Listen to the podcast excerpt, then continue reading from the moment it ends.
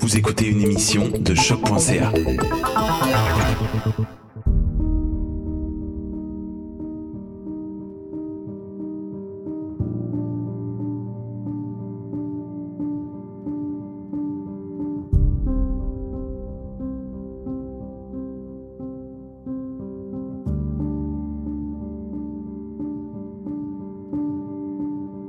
En 1943, le psychologue Abraham Maslow publie dans son essai nommé Une théorie de la motivation humaine ce qu'il appelle la pyramide des besoins essentiels. Cette représentation est aujourd'hui remise en cause par une majorité de la communauté scientifique, mais elle soulève malgré tout des questions intéressantes. Dans l'ordre, sa hiérarchie des besoins humains va comme suit. D'abord, les besoins physiologiques, comme manger, boire, respirer et dormir, suivis par le besoin de sécurité, un environnement stable et prévisible, sans anxiété. Puis le besoin d'appartenance et d'amour, le besoin d'estime de soi, et finalement le besoin d'accomplissement de soi. À mes yeux, le besoin primaire de cette hiérarchie lorsqu'une personne atteint l'adolescence est le besoin d'appartenance et d'amour, qui formera assurément sa confiance en soi lorsqu'il atteindra l'âge adulte. C'est à l'adolescence que nous construisons notre identité basée sur nos intérêts en marchant dans les pas de ceux qui nous ont précédés, et que nous prenons en exemple. Nous jaugeons malheureusement beaucoup notre valeur à travers le regard de ceux qu'on admire. Les liens que nous créons avec un groupe de personnes a donc un rôle clé dans notre existence. Les adolescents sont des adultes en formation. Ceux-ci doutent et se questionnent sur qui ils sont. Les plus marginaux, même s'ils prétendent n'avoir aucun intérêt envers l'opinion des autres sur leur personne, généralement par simple rébellion, ne cherchent en réalité qu'à être aimés comme n'importe qui. Nous cherchons tous l'approbation de nos pères. Nous voulons nous sentir acceptés par une communauté qui nous ressemble, pour confirmer nos croyances et légitimiser nos gestes et nos opinions. À chaque instant de doute ou de danger, nous savons que nous pourrons trouver le repos au sein de ce groupe à notre image. La communauté, quelle qu'elle soit, devient notre référence, nos repères. Nous nous inspirons de ces gens que nous admirons et nous voulons leur attention, leur bénédiction. Toutes les actions que nous souhaitons entreprendre seront comparées à ce groupe. Comment agir, quoi faire, où aller? Nous avons besoin d'agir comme notre communauté le fait, pour se fondre dans la masse et pour renforcer notre sécurité. Faire partie d'un groupe est important, car nous sommes des êtres sociaux. Le sentiment d'appartenance est un besoin souvent négligé, mais nécessaire à la croissance personnelle. Ce groupe, peu importe sa motivation ou ses intérêts, aura une grande influence sur nos vies.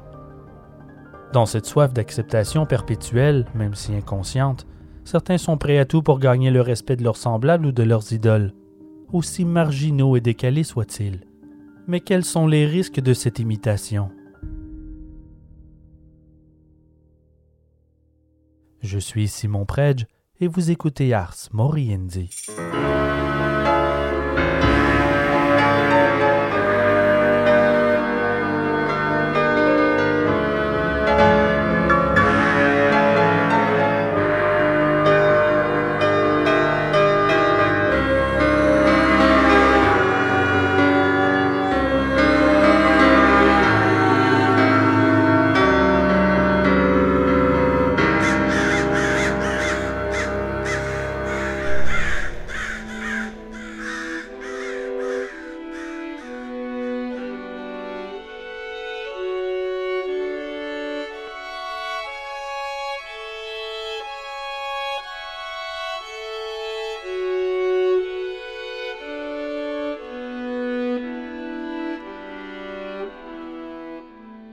Le diable a souvent été le parfait bouc émissaire des médias lorsque vient le temps d'expliquer une dérive criminelle. Cette peur de l'occulte a atteint son paroxysme notamment aux États-Unis et au Royaume-Uni dans les années 80. Surnommée la panique satanique, cette longue période de peur sociale de l'occulte est caractérisée à son apogée par des représentations médiatiques effrayantes d'adolescents impies et de la musique déviante qui les influençait. Bon nombre d'affaires criminelles ont été dépeintes comme des crimes occultes. Dans la grande majorité des cas, les allégations étaient fausses, reposant sur des représentants de la loi zélée, des déclarations non fondées d'enfants à l'imagination fertile, sans parler des interrogatoires coercitifs et hautement suggestifs par des thérapeutes et des procureurs. Un certain nombre de facteurs ont contribué à cette hystérie collective dès la fin des années 60 et tout au long des années 70. Comme par exemple la secte de Charles Manson et la série de meurtres de l'été 1969 qui ont choqué la nation et implanté le concept de meurtre rituel dans l'esprit de la population. La même année, Anton LaVey, un organiste devenu occultiste, publie son traité philosophique intitulé La Bible satanique. En réalité, son livre plagiait plusieurs sources en régurgitant de vieilles philosophies de réalisation de soi et d'autonomie, élaborées par des auteurs tels que H.L. Mencken et Ayn Rand, elle est malgré tout devenue l'œuvre fondatrice du satanisme moderne et les écrits principaux de l'Église de Satan, un groupe fondé par Lavey en 1966.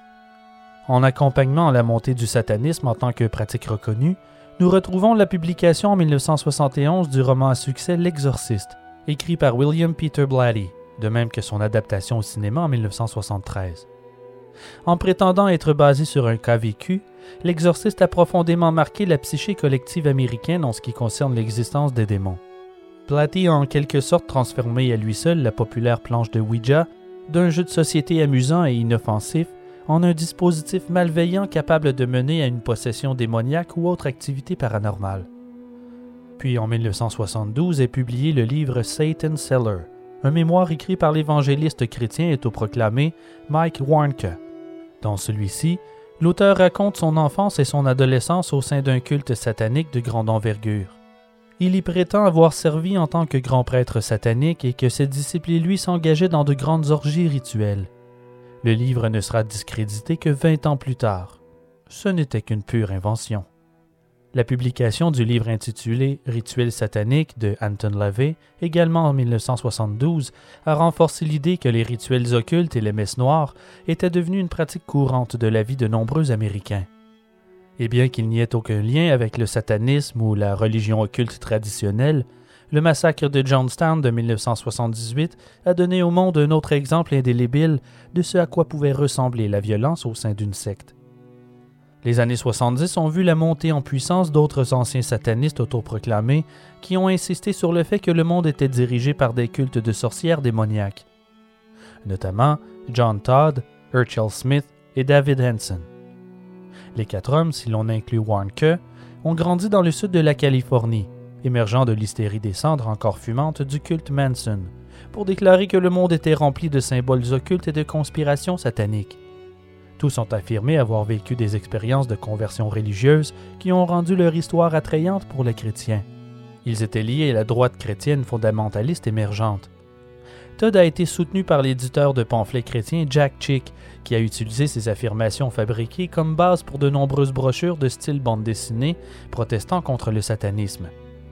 Warren Kerr a passé plus d'une décennie à se faire passer pour un expert du satanisme pour la communauté chrétienne évangélique fondamentaliste sa crédibilité reposant uniquement sur son enfance inventée de toutes pièces. La fascination croissante pour l'occultisme a coïncidé également avec l'émergence des tueurs en série extrêmement médiatisés aux États-Unis qui ont eu lieu dans les années 70. Le tueur du Zodiac, le tueur de l'alphabet, Ted Bundy, John Wayne Gacy, le Hillside Stranglers et David Berkowitz, alias le fils de Sam. Ce dernier a d'ailleurs déclenché une panique de masse au cours de l'été 1977 à New York, le sentiment de sécurité venait de s'évaporer des quartiers résidentiels américains.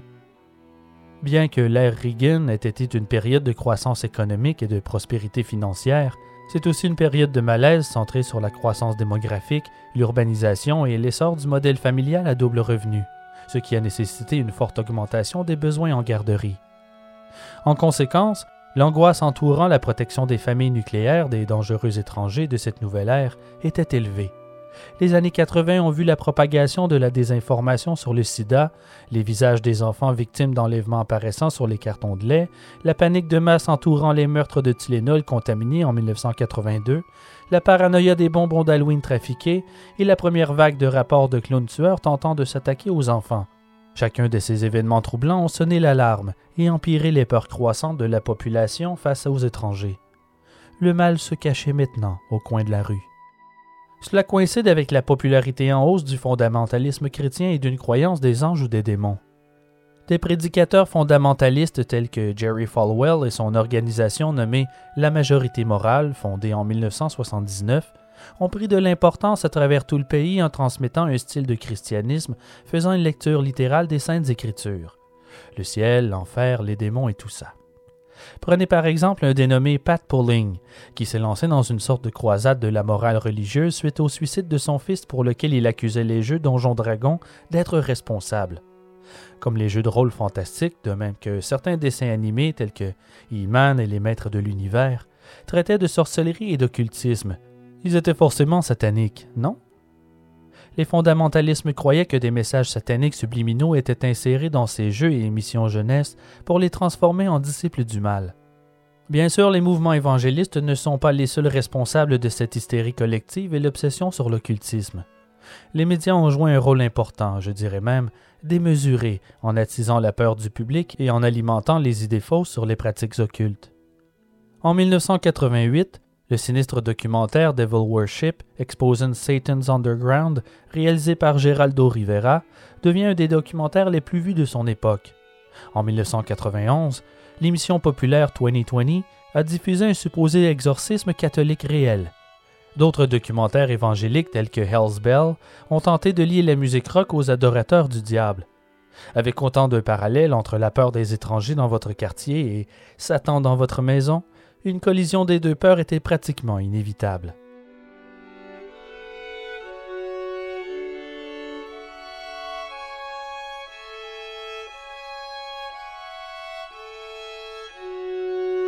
En 1980, un mémoire, discrédité depuis, intitulé Michelle Remembers, est devenu un best-seller scandaleux basé sur une prétendue enfance passée à subir une multitude d'abus sexuels choquants au cours de rituels sataniques et de messes noires. Ses co-auteurs étaient le psychologue controversé Lawrence Pasder et son épouse Michelle Smith, une ancienne patiente que Pasder affirmait avoir régressé dans l'enfance par hypnose. Pasder aurait aidé Smith à découvrir des souvenirs d'abus aux mains de membres de l'Église de Satan qui, selon Pasder, précède l'Église d'Anton LaVey de plusieurs siècles. Ça n'a pas pris longtemps avant que le livre et ses allégations soient complètement discrédités comme de purs mensonges.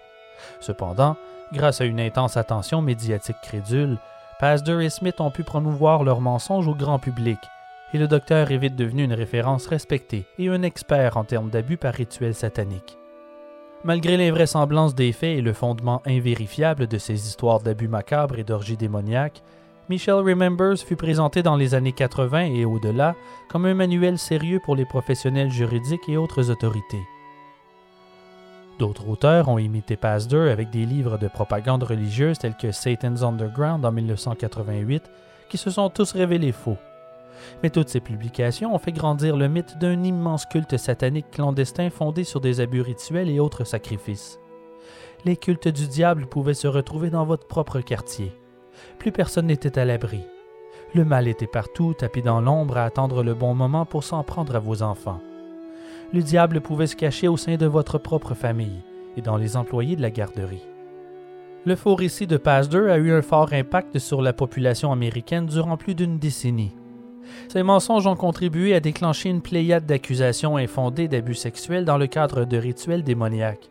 Bref, une sorte de retour des chasses aux sorcières médiévales. Notamment une série d'accusations contre des garderies qui causera bon nombre de procès et d'enquêtes tout au long des années 80 on croyait que les propriétaires de garderies à travers tout le pays étaient responsables de nombreux viols et de maltraitances sur des enfants au cours de rituels. Ça ne vous rappelle pas quelque chose? La première vague de ces cas d'abus rituels ont commencé dans le comté de Kern, en Californie, en 1980. À Bakersfield, des travailleurs sociaux qui venaient de lire le livre Michelle Remembers ont appris l'existence d'un cercle clandestin de satanistes abuseurs sexuels par l'entremise de deux enfants. En réalité, ceux-ci avaient été forcés de mentir et d'inventer cette histoire par leurs parents. Entre 1984 et 1986, l'enquête sur ces allégations labyrinthiques a envoyé au moins 26 personnes derrière les barreaux, malgré l'absence totale de preuves. Presque toutes ces condamnations ont aujourd'hui été annulées, y compris celle d'un homme innocent ayant purgé 20 ans sur une peine de 40 et celle de deux parents ayant été condamnés à une peine de 240 ans d'emprisonnement après que leur propre fils ait été incité à les accuser d'abus. Mais la peur de la population, elle, était bien réelle. Elle a ravagé des communautés et ruiné des vies. Comme par exemple le fiasco du procès McMartin, qui est encore à ce jour le procès le plus long et le plus coûteux de toute l'histoire de la Californie. Un parent a accusé d'abus sur son enfant un membre du personnel de l'école maternelle McMartin de Manhattan Beach. Au cours de l'enquête, les autorités ont autorisé un psychothérapeute indépendant et non agréé, Ken McFarlane, à procéder à des examens auprès de 400 enfants qui fréquentaient l'école. McFarlane a utilisé des poupées anatomiquement correctes au cours d'entrevues coercitives, ce qui a donné lieu à 321 chefs d'accusation de maltraitance d'enfants contre 7 membres du personnel par 41 enfants. Parmi les affirmations ayant soulevé des doutes sur la véracité de l'affaire, il y a les allégations selon lesquelles les propriétaires et employés de l'école avaient construit des tunnels souterrains secrets sous le bâtiment, conduisant des salles de cérémonie où avaient lieu les messes noires et des sacrifices rituels de bébés. On a raconté que des restes d'enfants avaient été jetés dans les toilettes et que les membres du personnel avaient le pouvoir de se transformer en sorcières et de voler. Je vous rappelle que nous sommes dans les années 80 et non au 14e siècle.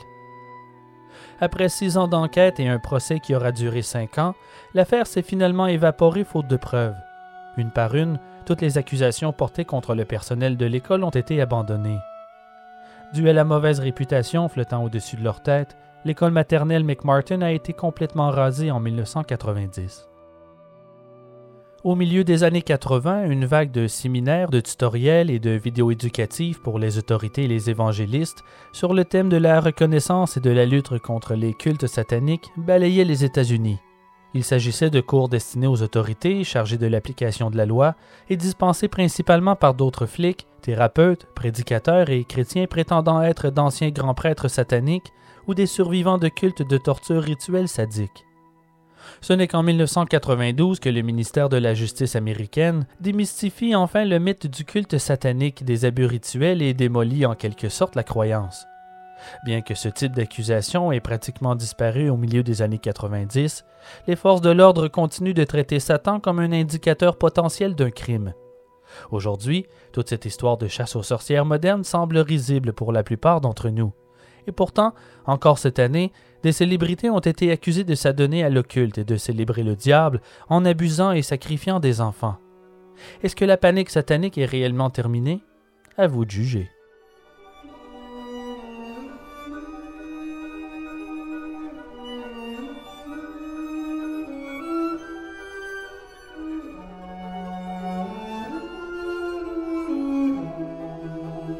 En 1984, Frank Foster, un immigrant cubain, de même que son épouse sans papier, sont accusés d'avoir agressé huit enfants, malgré des interrogatoires coercitifs et un manque flagrant de preuves.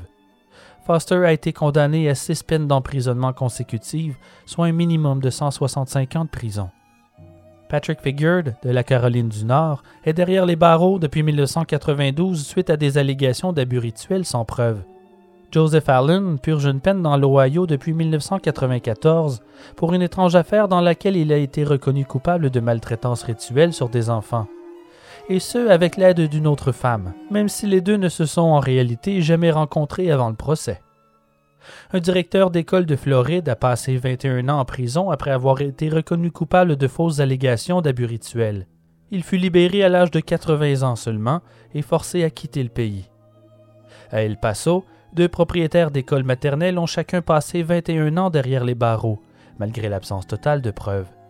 En 1984, trois membres de la famille Amiro de Malden, au Massachusetts, ont été reconnus coupables de fausses accusations de molestation d'enfants suite à des aveux forcés sur ceux-ci. Deux des accusés ont passé 10 et 20 ans en prison avant d'être libérés sous condition en 1999 puis 2004, respectivement. La troisième accusée est décédée d'un cancer en prison avant que sa condamnation ne puisse être annulée. Elle a été disculpée qu'en 1998, un an après son décès. En 1997, quatre femmes lesbiennes connues sous le sobriquet des San Antonio Four ont été prises pour cible et condamnées à tort pour des allégations de pédophilie. Leur procès s'est déroulé sur fond d'une résurgence de la panique satanique liée à l'homophobie dans un État conservateur, et leur combat pour la justice a duré près de deux décennies. Les quatre femmes ont passé 15 ans en prison avant de voir leur condamnation annulée en 2015.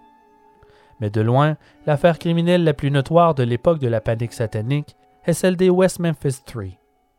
En 1993, trois adolescents de West Memphis, Arkansas, ont été accusés puis reconnus coupables de l'agression sexuelle horrible et des meurtres de trois jeunes garçons. Les adolescents ont été accusés principalement sur la base de oui-dire, entourant leur style de vie gothique, et des rumeurs selon lesquelles ils adoraient Satan malgré le manque de preuves physiques. Le célèbre documentaire Paradise Lost a rendu l'affaire publique et les trois hommes ont finalement été libérés en 2011, après que de nouvelles preuves ADN ont démontré qu'ils n'avaient aucun lien avec les meurtres. Ils ont chacun purgé 18 ans de prison. Suite au désastre du procès McMartin et des West Memphis 3, le public est progressivement devenu de plus en plus sceptique à l'égard des allégations d'abus rituels sataniques. Malgré la démystification des mythes, la paranoïa satanique continue de faire des ravages et de faire tomber les innocents.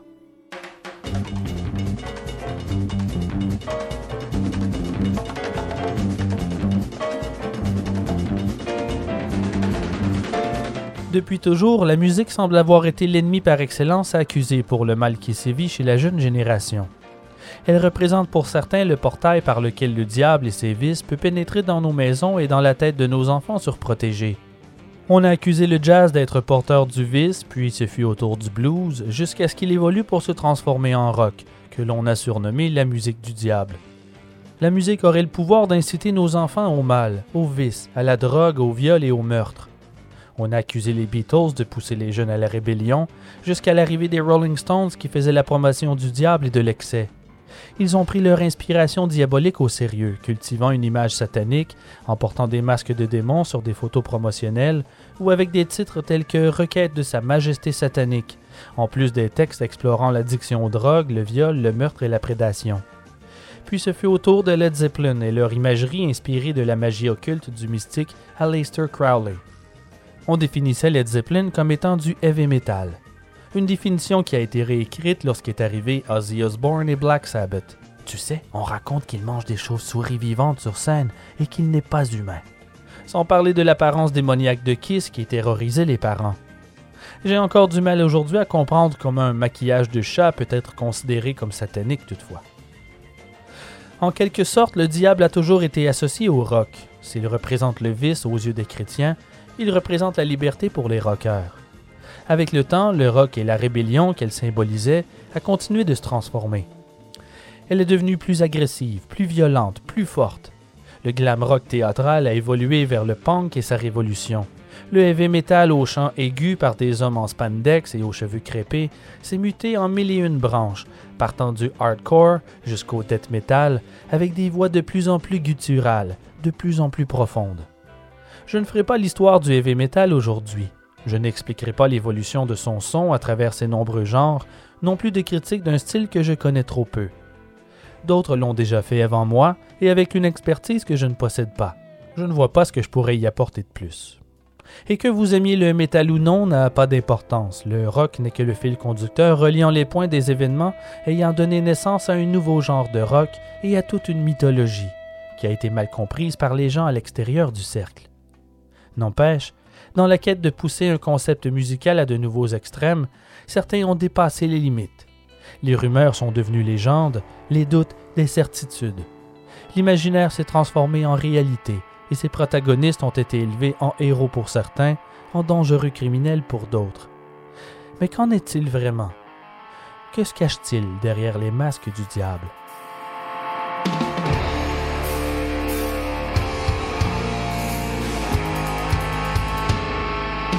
Le heavy metal moderne est si diversifié qu'il est séparé en plusieurs sous-genres.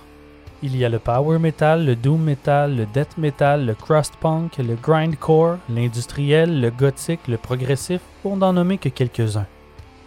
Chacun de ces genres peut ensuite être déconstruit en plusieurs sous-genres, autant dire qu'il y en a pour tous les goûts. Parmi ces sous-genres, il y a le black metal. Ce type de métal extrême a vu le jour dans les années 80, développé dans les pays scandinaves il trouve ses racines dans le son de ses pionniers, des groupes tels que Venom, Merciful Fate et Bathory. Certains incluraient même Slayer, Hellhammer ou Sodom. Les paroles des chansons de ces groupes étaient blasphématoires, extrêmement vulgaires et antichrétiennes. Et quand je dis extrême, c'est à prendre au pied de la lettre. Des phrases si vulgaires qu'elles en deviennent presque absurdes. Voici un exemple. Nous buvons le vomi des prêtres, nous faisons l'amour à des putes mourantes, nous buvons le sang de la bête et nous détenons la clé des portes de la mort. Ces paroles tirées d'une chanson de Venom ont de quoi faire sourciller. Elles ont d'ailleurs fait polémique. Mais celle-ci a touché une corde sensible auprès des adolescents cherchant à s'évader du carcan de l'environnement familial chrétien. Il est clair que dès les premières entrevues du groupe, que tout ce qui les intéressait au fond, c'était de jouer du rock, boire un coup et faire la fête. Le satanisme projeté dans leur image et leurs paroles n'est rien de plus qu'un look, un costume. Un moyen d'attirer l'attention et de s'assurer une certaine notoriété. Venom n'a pas de réelle philosophie derrière ses textes, outre la rébellion juvénile en présentant des vulgarités antichrétiennes extrêmement choquantes. En d'autres mots, c'est du divertissement provocateur. Une manière de cracher ses angoisses en criant. Il n'y a pas grand-chose de plus libérateur que de crier de toutes ses forces, il faut bien l'admettre. On ne le fait pas assez souvent. C'est d'ailleurs la première chose que j'ai fait la première fois que j'ai conduit une voiture tout seul. De notre côté, le chanteur King Diamond du groupe Merciful Fate ne s'est jamais caché de son dévouement envers les écrits d'Anton LaVey. Toutefois, il dira lui-même en entrevue que l'horrible imagerie qu'il décrit dans ses textes n'est pas à prendre au sérieux. Puis le groupe Bathory, qui a débuté en toute innocence avec des textes racontant de simples histoires d'horreur sans message, a évolué jusqu'à introduire la mythologie nordique. L'imagerie de type cinéma d'horreur série B des premiers albums a changé pour un design représentant la nouvelle ligne directrice une armée de Valkyries enragées sortant des cieux, chevauchant des chevaux noirs sous les ordres du dieu nordique Thor, brandissant son marteau au-dessus de sa tête. Ils ont délaissé les histoires sataniques enfantines pour embrasser leur héritage mythologique scandinave. Les textes sont souvent meublés d'une forte haine antichrétienne. À leurs yeux, le christianisme est une religion étrangère qui a été forcée sur leurs ancêtres sous la menace. Ils prennent donc un retour aux sources, aux croyances religieuses nordiques et teutoniques. Cette mythologie allait devenir la composante essentielle du genre black metal.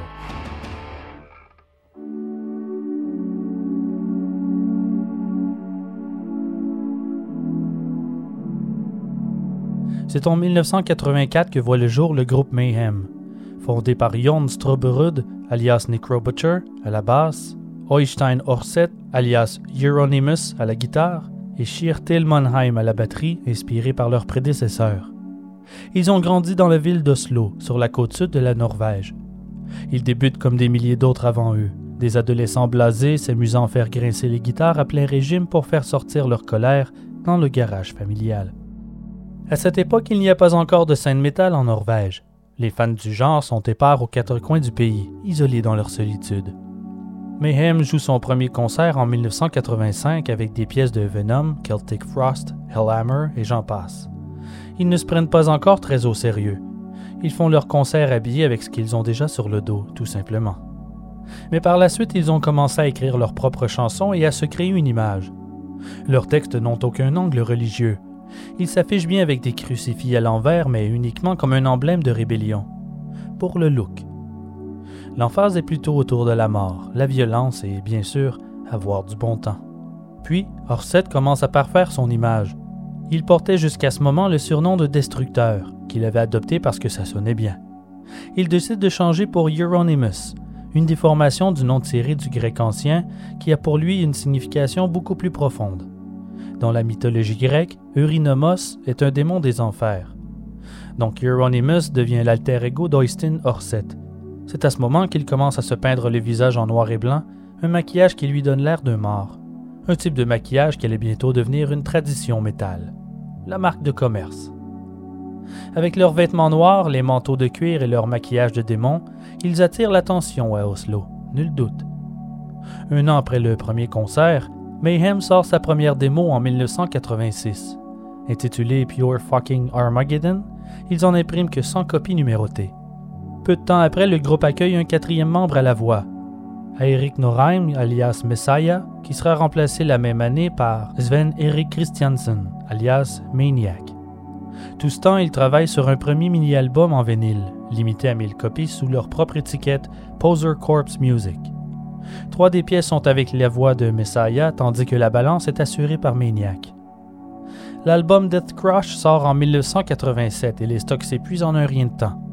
Il se vend comme des petits pains chauds prouvant bien l'intérêt que l'on porte à leur musique décomplexée dans le milieu underground du métal norvégien.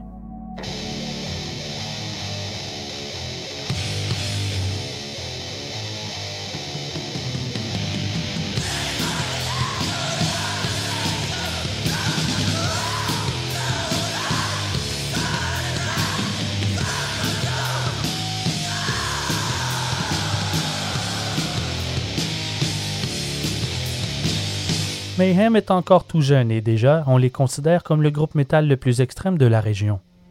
Pas étonnant que leur son corrosif attire l'attention dans cette ère tranquille et conservatrice. La scène métal norvégienne est au berceau. Elle vient d'éclore. Les métalleux, autrefois solitaires, se trouvent et se regroupent. Le réseau est petit mais tangible et rempli de fans dédiés. De nouvelles amitiés forment des groupes, ils assistent aux concerts de leurs amis, se partagent leur influence. Une communauté est en pleine formation. Chacun avait de nouvelles normes d'extrême auxquelles il pouvait se mesurer. De nouveaux fans de musique métal commencent à prendre contact avec la bande d'Oslo, et en particulier avec Orset. Des adolescents vivent encore chez leurs parents de partout au pays, plus souvent qu'autrement de régions éloignées et rurales. Tous partagent une même obsession, la même haine du système.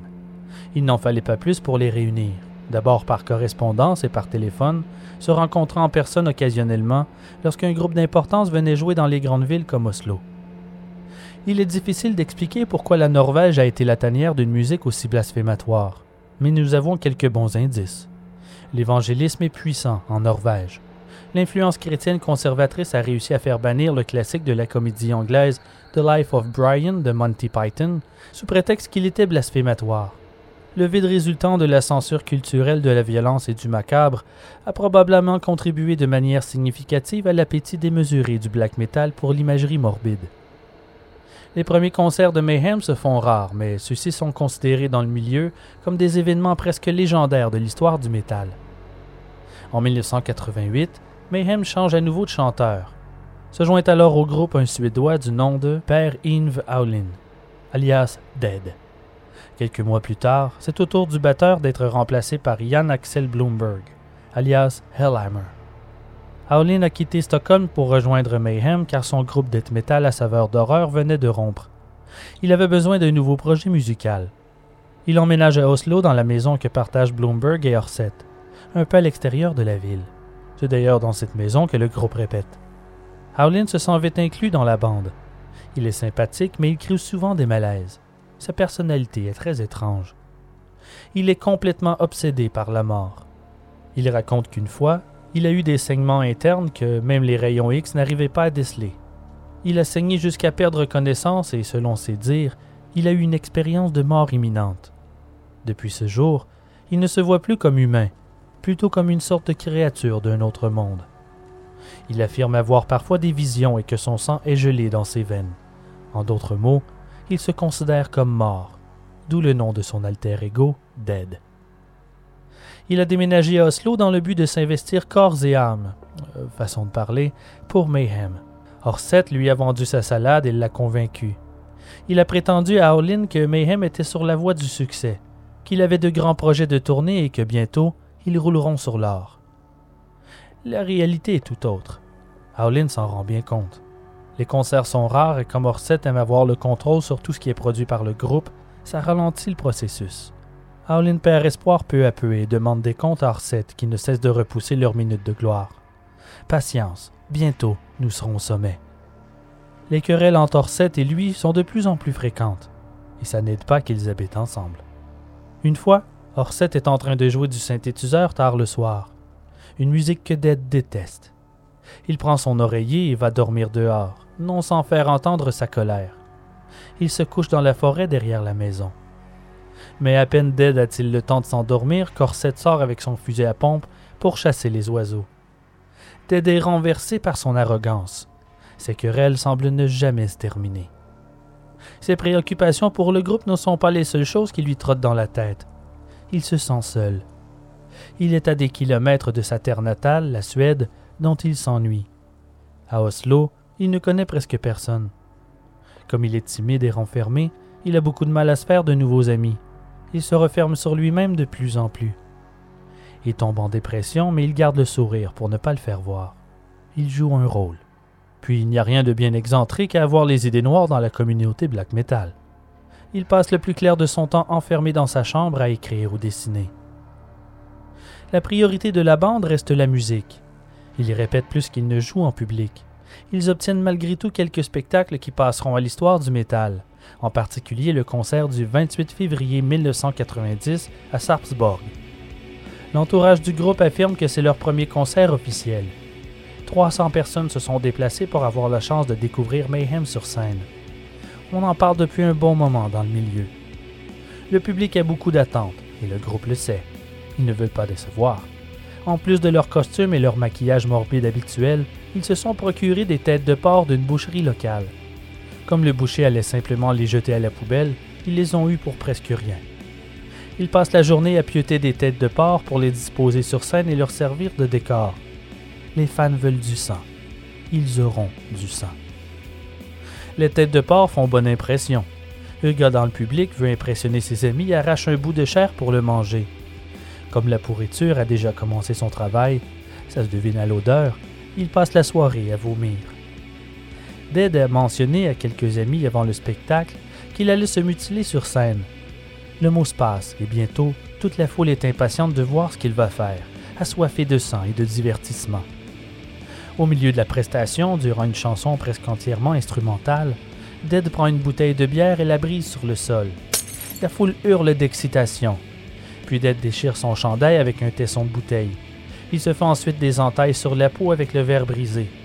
Le sang coule abondamment, mais Dead poursuit le concert comme si de rien n'était. La plaie est profonde. Après le concert, la bande avait prévu l'emmener à l'hôpital pour qu'il reçoive des points de suture. Toutefois, ils viennent de vivre le meilleur concert de leur jeune carrière. Ils sont euphoriques et oublient Dead, qui est sur le point de perdre connaissance tant il perd beaucoup de sang. Lorsqu'ils l'emmènent finalement aux urgences, il est trop tard pour les points de suture. Le sang est coagulé et la plaie a déjà commencé à se refermer par elle-même. On ne craint toutefois pas pour sa vie. Il passe la nuit à l'hôpital, le temps de reprendre des forces. Le concert est déjà considéré comme légendaire.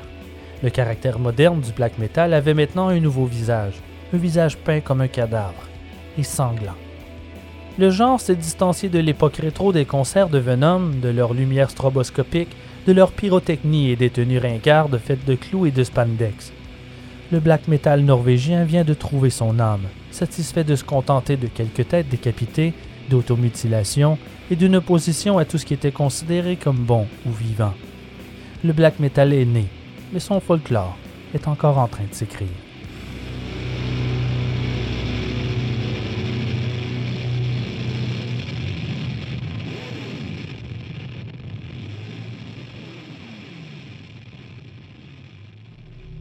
Le 8 avril 1991, le batteur Jan Axel Bloomberg revient à la maison d'Orset, où il habite et répète avec le groupe.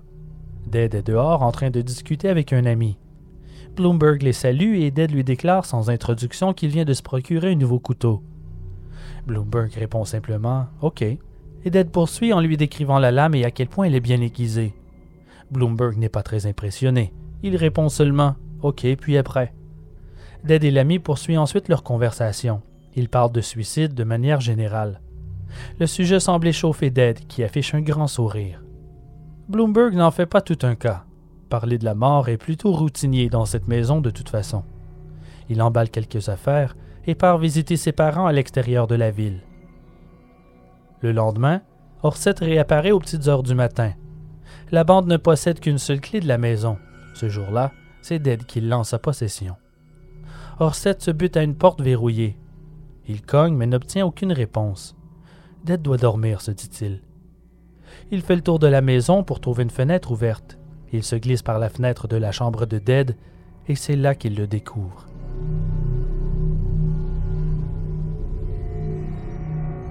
Il est accueilli par une vision d'horreur qui aurait fait flancher n'importe qui, mais pas Orset. Au contraire, il est fasciné. Dead s'est enlevé la vie. Il est assis sur son lit, dos au mur, son corps affaissé sur le côté. Il y a beaucoup de sang. Beaucoup. Son nouveau couteau repose à côté de lui. Il a tenté de se trancher les veines pour ensuite se tirer une balle de fusil à pompe en pleine tête. Sa cervelle s'est déversée hors de son crâne défoncé. Une masse visqueuse et sanglante repose devant son visage sans vie. Orset fixe longuement la dépouille de son ami. Puis, il sort de sa torpeur. Il veut conserver un souvenir. Il prend quelques morceaux du crâne fracassé et de la cervelle qu'il conserve dans un petit sac. Il mijote l'idée de lui couper un bras pour le conserver comme une sorte de trophée, mais il abandonne l'idée. Comment pourrait-il expliquer à la police qu'il manque un bras au suicidé? Il sort ensuite de la maison et va acheter un appareil photo et un film avant de revenir à la chambre. Il veut prendre des photos de la scène. Il place le couteau et l'arme à feu à son goût et prend quelques clichés du cadavre. Au bout d'un peu moins d'une heure à jouer avec la dépouille, il contacte finalement la police. La note de suicide se lit comme suit. Excusez tout le sang, mais j'ai coupé mes poignets et mon cou. J'avais l'intention de mourir dans les bois pour que cela prenne quelques jours avant d'être retrouvé. J'ai toujours appartenu à la forêt. Personne ne comprendra la raison de mon geste de toute façon. Pour donner un semblant d'explication, je ne suis pas un humain. Ce n'est qu'un rêve et je vais bientôt me réveiller. Mais dehors, il faisait trop froid et le sang continuait à coaguler. Et mon nouveau couteau n'est pas très bon. Si je ne réussis pas à mourir au couteau, je me ferai exploser toute la merde de mon crâne. Pourtant, je ne sais pas. J'ai laissé toutes mes paroles de Let the Good Time Rolls plus le reste de l'argent. Celui qui le trouve garde le putain de truc. En guise de dernière salutation, permettez-moi de vous offrir ma chanson Life Eternal. Faites ce que vous voulez avec.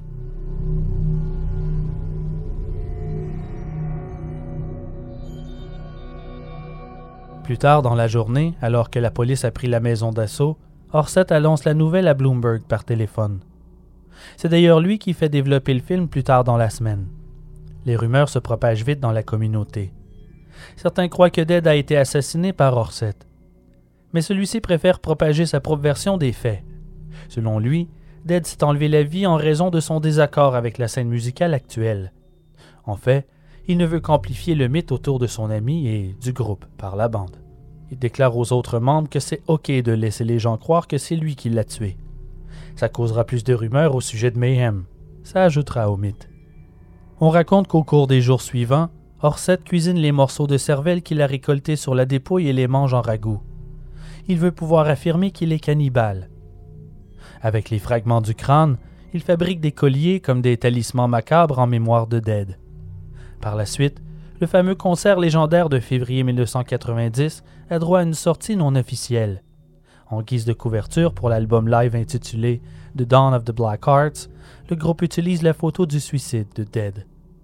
Encore à ce jour, cette pochette est considérée comme la plus gore de toute l'histoire de la musique. Dead est décédé le 8 avril 1991 à l'âge de 22 ans. Yorn, alias Necrobutcher, décède alors de quitter le groupe. Il y reviendra plusieurs années plus tard.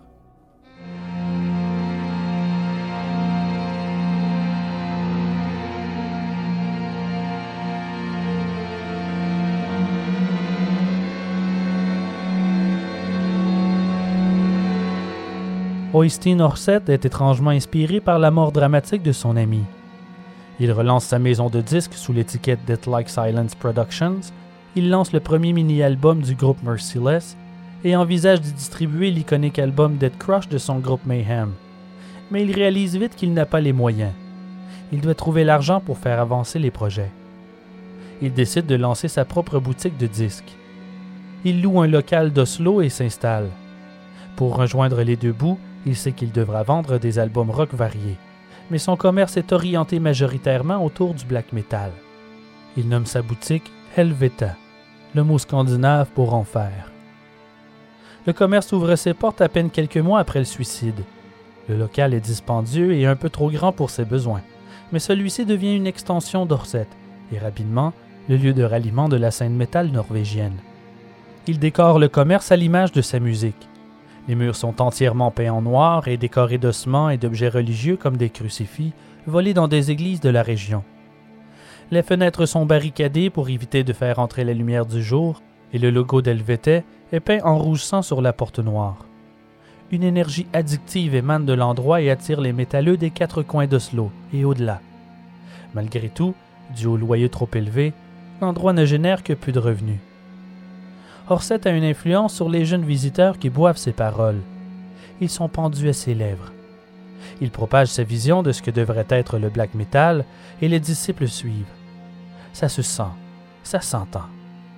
Prenez par exemple le groupe Dark Throne. Il y a une grande différence entre le premier et le deuxième album. Entre les deux, la boutique Helvetet est née. L'influence d'Orset sur la scène métal norvégienne est indéniable. Il prêche sa vision auprès des groupes de la région et tous prennent le chemin défriché par Euronymous vers la gloire du black metal. Nombreux sont ceux qui affirment que l'entièreté de la scène norvégienne est basée sur la vision d'Orset et ses discours dans sa boutique. Il est respecté par certains, adulé par d'autres. À l'été 1991, les groupes Dark Throne, Burzum, Immortal, Thorns, Enslaved Acturus et Emperor sont déjà en contact avec Orset qui planifie de distribuer leurs albums sous l'étiquette Death Like Silence. Le noyau d'amis et de connaissances formant ces groupes seront plus tard surnommés le Norwegian Black Circle, le cercle noir norvégien, par Orset lorsqu'il en parle à la presse. Après son décès, Dead est temporairement remplacé à la voix au sein de Mayhem par Stian Johansson, alias Occultus. Il y joue aussi la basse. Mais son apport sera de courte durée. Il n'est pas très apprécié par l'entourage. C'est à cette même époque qu'apparaît un dénommé Varg Vikernes, alias le comte Grishna. Il est originaire de Bergen, une petite ville sur la côte ouest de la Norvège, marquée par une attitude aristocratique d'indépendance par rapport aux régions avoisinantes. Né Christian Vikernes, il fait changer son prénom pour Varg durant son adolescence. Unique membre de son groupe Burzum, il est un personnage très charismatique et extrêmement investi dans ses passions en particulier la musique, mais aussi les armes et l'histoire de la Deuxième Guerre mondiale. Il a rejoint le groupe Old Funeral à un certain point, mais il n'y reste pas longtemps, vite ennuyé par leur superficialité et leurs préoccupations juvéniles.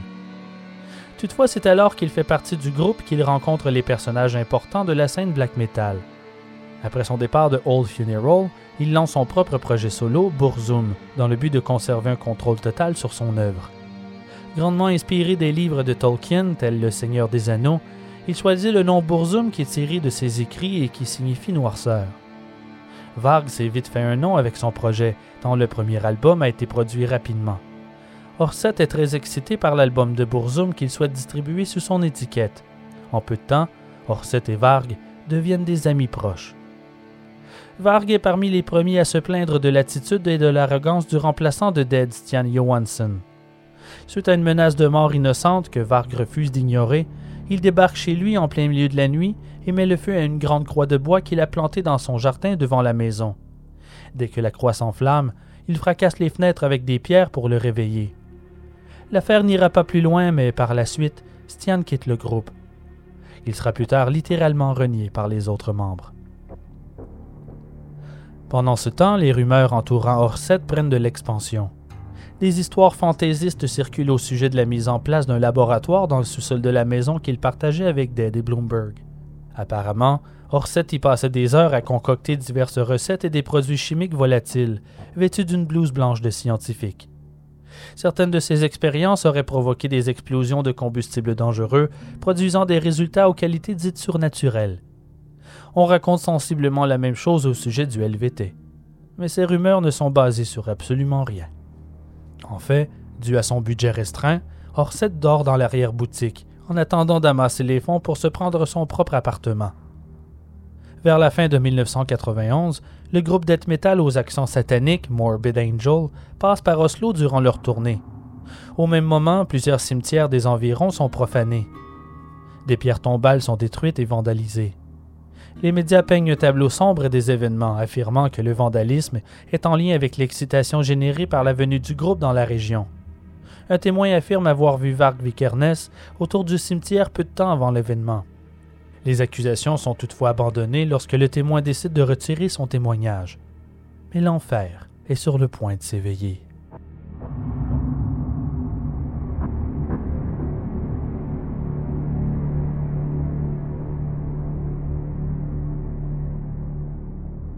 La boutique LVT devient vite un endroit culte.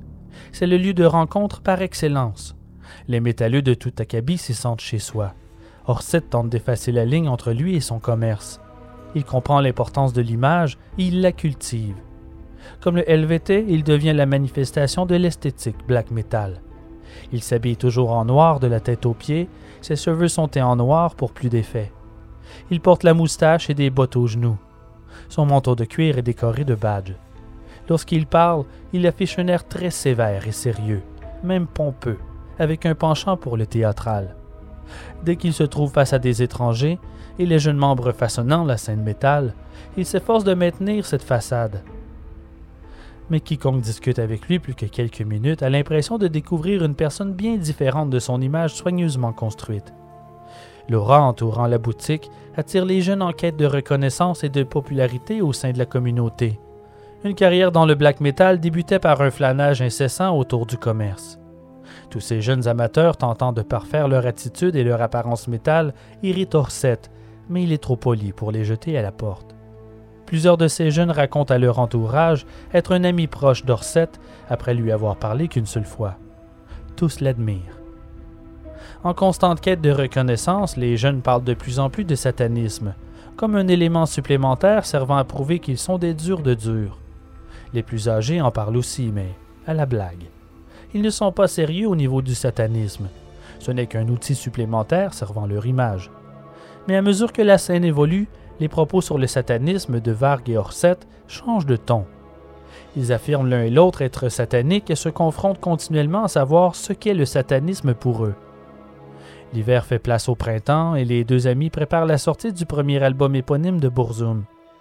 Durant cette période, Varg emménage dans le sous-sol du LVT, une pièce sombre et minuscule qu'il partage avec Thomas Haugen, alias Samot, guitariste du groupe Emperor. Toute la clientèle de la boutique remarque l'évolution des proclamations sataniques de Varg et Orset, semblant sans cesse évaluer qui des deux est le plus démoniaque. Lors d'une entrevue, Orset déclare qu'il ne croit pas au respect. Il affirme ne pas vouloir qu'on l'aime et le respecte. Il veut être craint et détesté il souhaite devenir le gardien de l'antimoralité. L'underground du métal mondial commence à remarquer ces extrémistes sataniques bruyants venus de l'extrême nord et tous se demandent s'ils sont sérieux. Orset et Varg sont assez intelligents pour se rendre compte qu'à moins que des actions réelles ne soient entreprises, leurs paroles ne seraient perçues uniquement comme pure rhétorique, ou pire, une mauvaise blague. Ils veulent prouver au monde entier que le black metal n'est pas sujet à rigolade.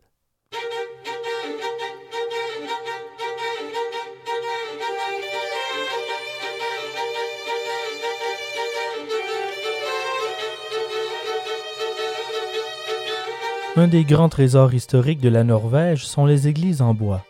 Ces congrégations uniques ont été construites peu de temps après l'arrivée du christianisme en Scandinavie autour de l'an 1000 avant notre ère. On a continué de les construire jusqu'à la Grande Peste noire, la peste bubonique qui a décimé l'Europe au XIVe siècle. Entièrement construites en bois, ces églises Tavkirka tiennent leur nom de la manière dont ils sont construits, en utilisant quatre grandes poutres, stav en norvégien, aux quatre coins de la pièce principale. À l'aube du Moyen Âge, on estime qu'il y avait près de 1200 de ces églises à travers la Norvège. Il n'en reste que 31 aujourd'hui. Une des plus impressionnantes de ces églises est celle de Fantoft. Datant du XIIe siècle, elle a originellement été bâtie dans la ville de Fortune, près du fjord Luster, au centre du pays. Vers la fin du XIXe siècle, elle devait être démolie pour accueillir un cimetière. Contrairement à la plupart des églises détruites à cette époque, on a compris sa valeur historique au dernier moment et le bâtiment a été sauvé. Elle a été complètement démontée puis érigée à nouveau à Fantoft, à 8 km au sud de Bergen, sur la côte ouest. Le plan du bâtiment a été légèrement modifié lors de sa reconstruction en 1883 et tout l'intérieur rénové. L'église est assise sur une colline entourée d'une épaisse forêt. Les arbres sont si denses que de la rue, on ne voit pas l'église. Le matin du 6 juin 1992, le bâtiment historique est entièrement incendié. La nouvelle de la destruction du monument fait la une des journaux nationaux. Le 1er août, c'est au tour de l'église Revheim d'être réduite en fumée. Vingt jours plus tard, la chapelle Holmenkollen de Slo s'embrase à son tour. Puis le 1er septembre, c'est au tour de l'église Ormoya. Douze jours plus tard, l'église Scholl, suivie en octobre de l'église Oketo. Après une courte pause, les incendies criminels reprennent de plus belle. L'église Osana de Bergen est réduite en cendres, suivie deux jours plus tard par l'église de Sarpsborg. Alors qu'ils combattent l'incendie de cette dernière, un pompier perd la vie. À partir du premier incendie de Fantoft, on estime entre 45 et 60 le nombre d'incendies criminels ou de tentatives d'incendie sur des églises de Norvège à ce jour. Seul un tiers d'entre eux ont pu être officiellement reliés à la communauté black metal. Bien sûr, ce ne sont pas les premiers cas d'incendie criminel au pays. Le plus ancien a eu lieu en 1739. Un jeune homme de 18 ans, originaire de la ville de Christiansand, nommé Arthur Sum, aurait alors renié son baptême, blasphémé contre Dieu et offert son âme au diable, si on en croit les rapports. Il a tenté sans succès d'incendier une église. Il fut accusé de blasphème sous la loi stricte norvégienne permettant la peine capitale. Même si la décapitation était rarement utilisée pour ce type d'offense, Anders a préféré prendre la fuite que de faire face à la justice. Il n'a jamais été revu. Sans oublier que les églises sont des bâtiments prisés par les pyromanes. Entre la Deuxième Guerre mondiale et 1992, on compte neuf instances d'incendies criminels sur des églises en Norvège, pour divers motifs. Comme les pyromanes préfèrent les bâtiments vides, ne voulant pas vraiment blesser qui que ce soit, les églises sont des proies idéales, sans parler de la grandeur impressionnante d'un brasier d'église, s'élevant dans les airs comme pour toucher le ciel. Le 3 octobre 1992, le curé des congrégations d'Oketo et de Prinsdal est réveillé vers 4h30 du matin par sa fille. Quelqu'un les a appelés pour les informer que l'église d'Oketo était en feu. Il s'habille en quatrième vitesse et roule en direction de l'église qui se trouve à peine à un kilomètre. Il espère que ce n'est rien de trop grave, mais lorsqu'il voit les flammes s'élever au-dessus des arbres, il est sous le choc. L'église est une perte totale. Au petit matin, la ville est en deuil. Il y a foule devant les décombres fumants. Il n'y a pas que les paroissiens. Croyant ou non, tout le monde est touché par le terrible événement. Une église est un symbole de sécurité pour une communauté. Même ceux qui n'y avaient jamais mis les pieds sont en larmes. On peut entendre notre pauvre Église à travers la foule. Au début de l'enquête, les autorités refusent d'entendre quelconque théorie sataniste. C'est un incendie accidentel, rien de plus. Le curé a du mal à le croire, considérant que l'on parlait encore du feu ayant détruit l'église d'Olmenkollen de l'été dernier. L'enquêteur en charge de l'affaire avance la théorie qu'un paroissien aurait oublié d'éteindre une cafetière ou un four la nuit précédente.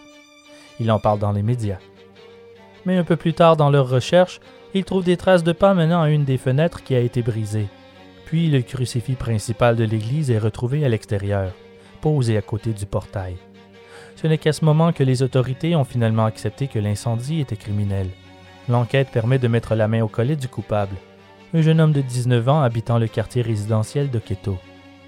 Il est venu avec deux bidons d'essence qu'il s'est procuré à la station d'essence non loin. Il est entré par effraction et incendié les lieux. Il a apporté un livre de psaumes avec lui pour conserver un souvenir de son crime. Celui-ci a été retrouvé dans sa chambre.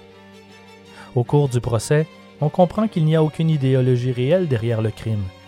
C'est un jeune garçon solitaire qui a trouvé l'approbation au sein de la communauté black metal.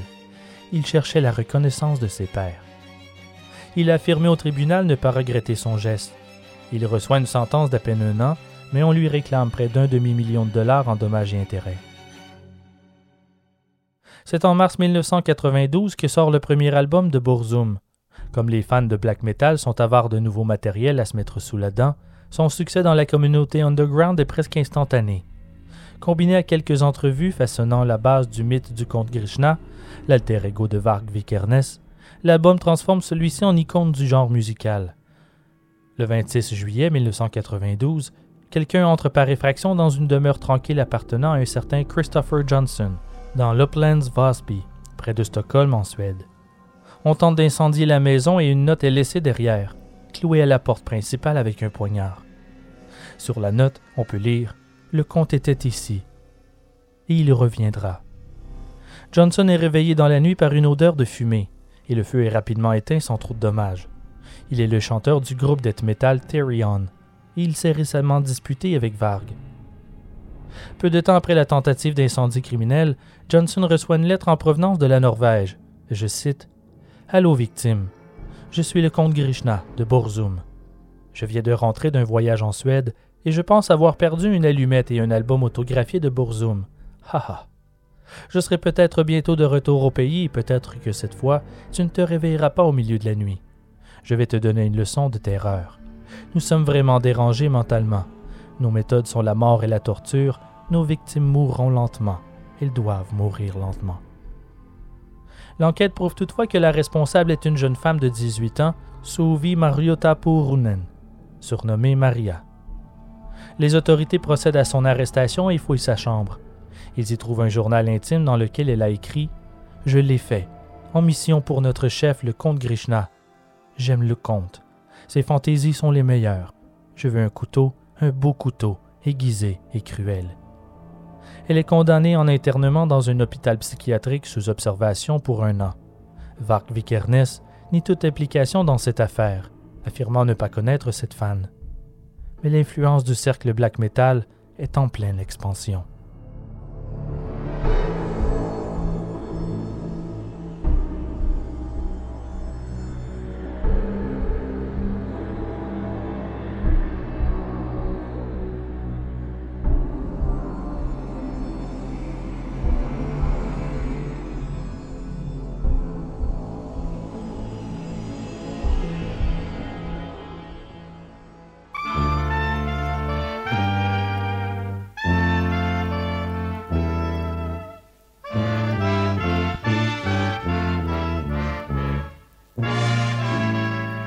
C'est maintenant l'heure de la chronique nécrologique, ce bref moment de dernier hommage qui nous fait réaliser notre fragilité et ô combien nombreuses sont les manières de quitter ce monde.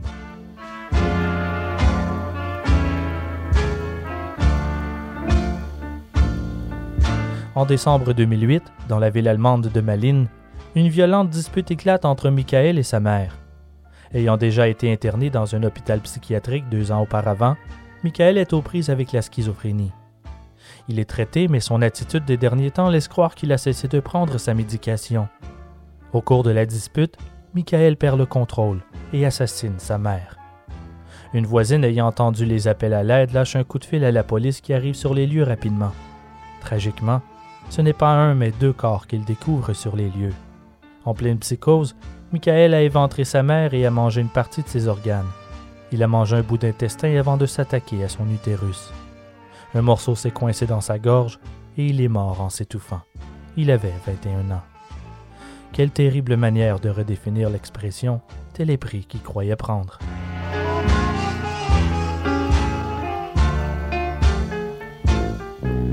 En avril dernier, dans le célèbre parc national Kruger d'Afrique du Sud, les Rangers en patrouille, dont la tâche est de protéger le parc et sa faune, tombent sur des braconniers en pleine action. Ils se lancent à la poursuite des trois hommes, au cours de celle-ci, les braconniers sont surpris par un troupeau d'éléphants. Ils sont en période de reproduction, alors ils sont donc très agressifs et protecteurs. Un des hommes est alors piétiné à mort par le troupeau. Les Rangers réussissent à attraper un des braconniers. Un troisième, ayant été blessé à l'œil par l'attaque des éléphants, est toujours recherché par les autorités. Les hommes étaient à la chasse aux rhinocéros, dont 80% de sa population est localisée en Afrique du Sud mais depuis les six dernières années, leur nombre a considérablement baissé dû aux braconniers qui en veulent à leurs cornes. Je n'ai ni le nom ni l'âge du braconnier piétiné à mort, et ça ne m'intéresse pas non plus. On récolte ce que l'on sème.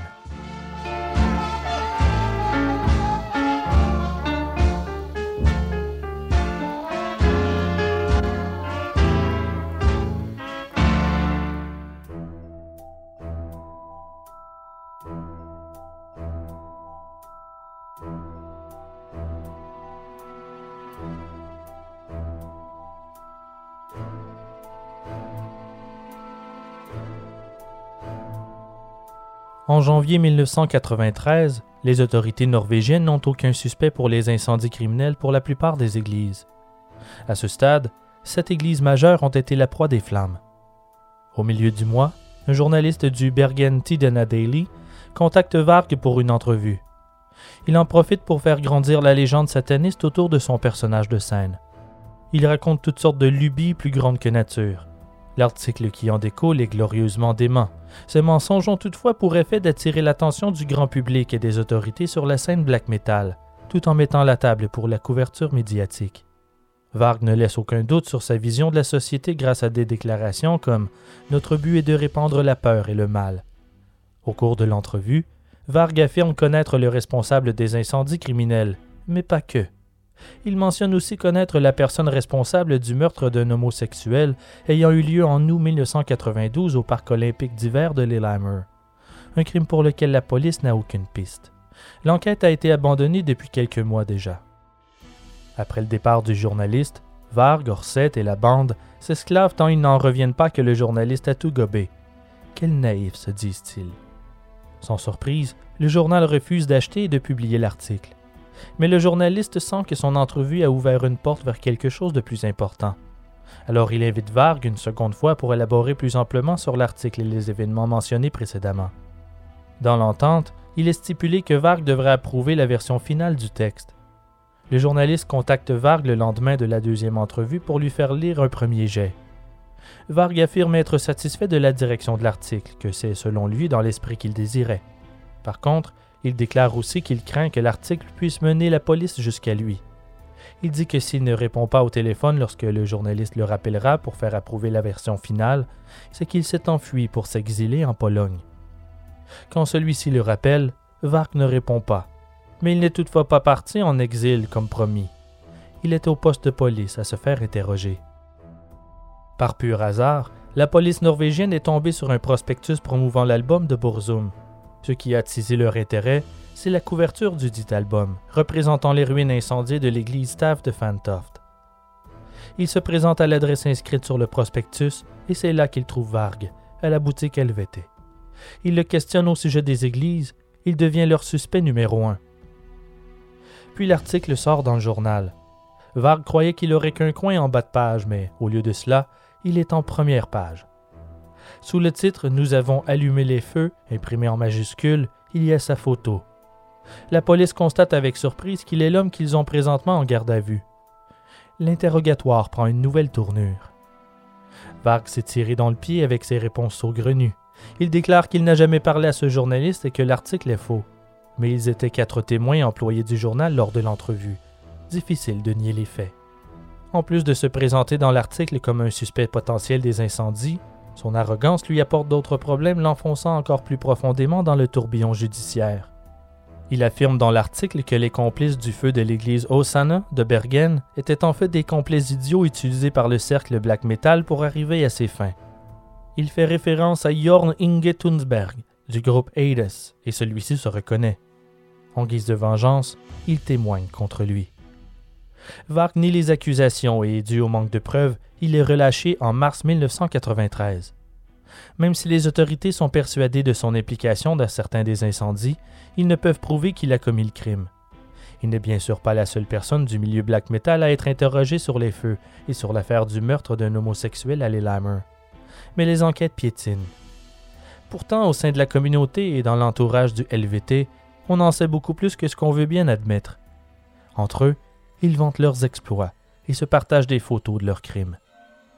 En soirée, le 23 août 1992, Orset et Varg sont à la boutique à discuter de leurs plans pour la nuit. Ils vont incendier la chapelle d'Olmen Collen. Comme Bourd Aitun, alias Faust, membre du groupe Emperor, est présent, ils l'invitent à se joindre à eux. Bourd travaille au LVT depuis peu. Il a été engagé comme caissier en juillet dernier. Leur idée est de faire exploser une bombe artisanale sur l'autel de la chapelle et regarder le brasier toute la nuit. Ils entrent par effraction, installent le dispositif, l'entourent de papier pour nourrir les flammes et s'éloignent pour profiter du spectacle. Malheureusement, la bombe confectionnée par Varg se déclenche mais sans causer l'incendie escompté. Le dispositif s'envole dans les airs et termine sa course dans une autre pièce voisine sans mettre le feu à l'essence.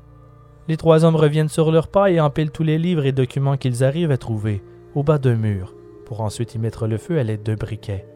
Cette fois, l'incendie éclate et réduit en cendres la chapelle, sous les regards satisfaits de ses responsables.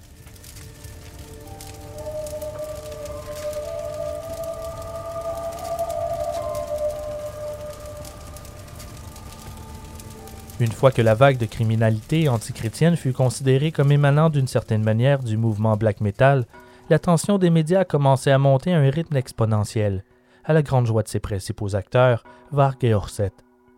Le 27 mars 1993, le numéro 436 du magazine anglais sur la musique métal, Kerrang, sort en kiosque.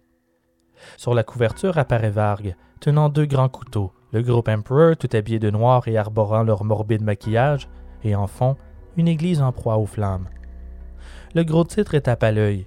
Imprimé en grosses lettres rouges sur jaune, on peut y lire Incendie criminel, mort, rituel satanique, l'horrible vérité sur le black metal.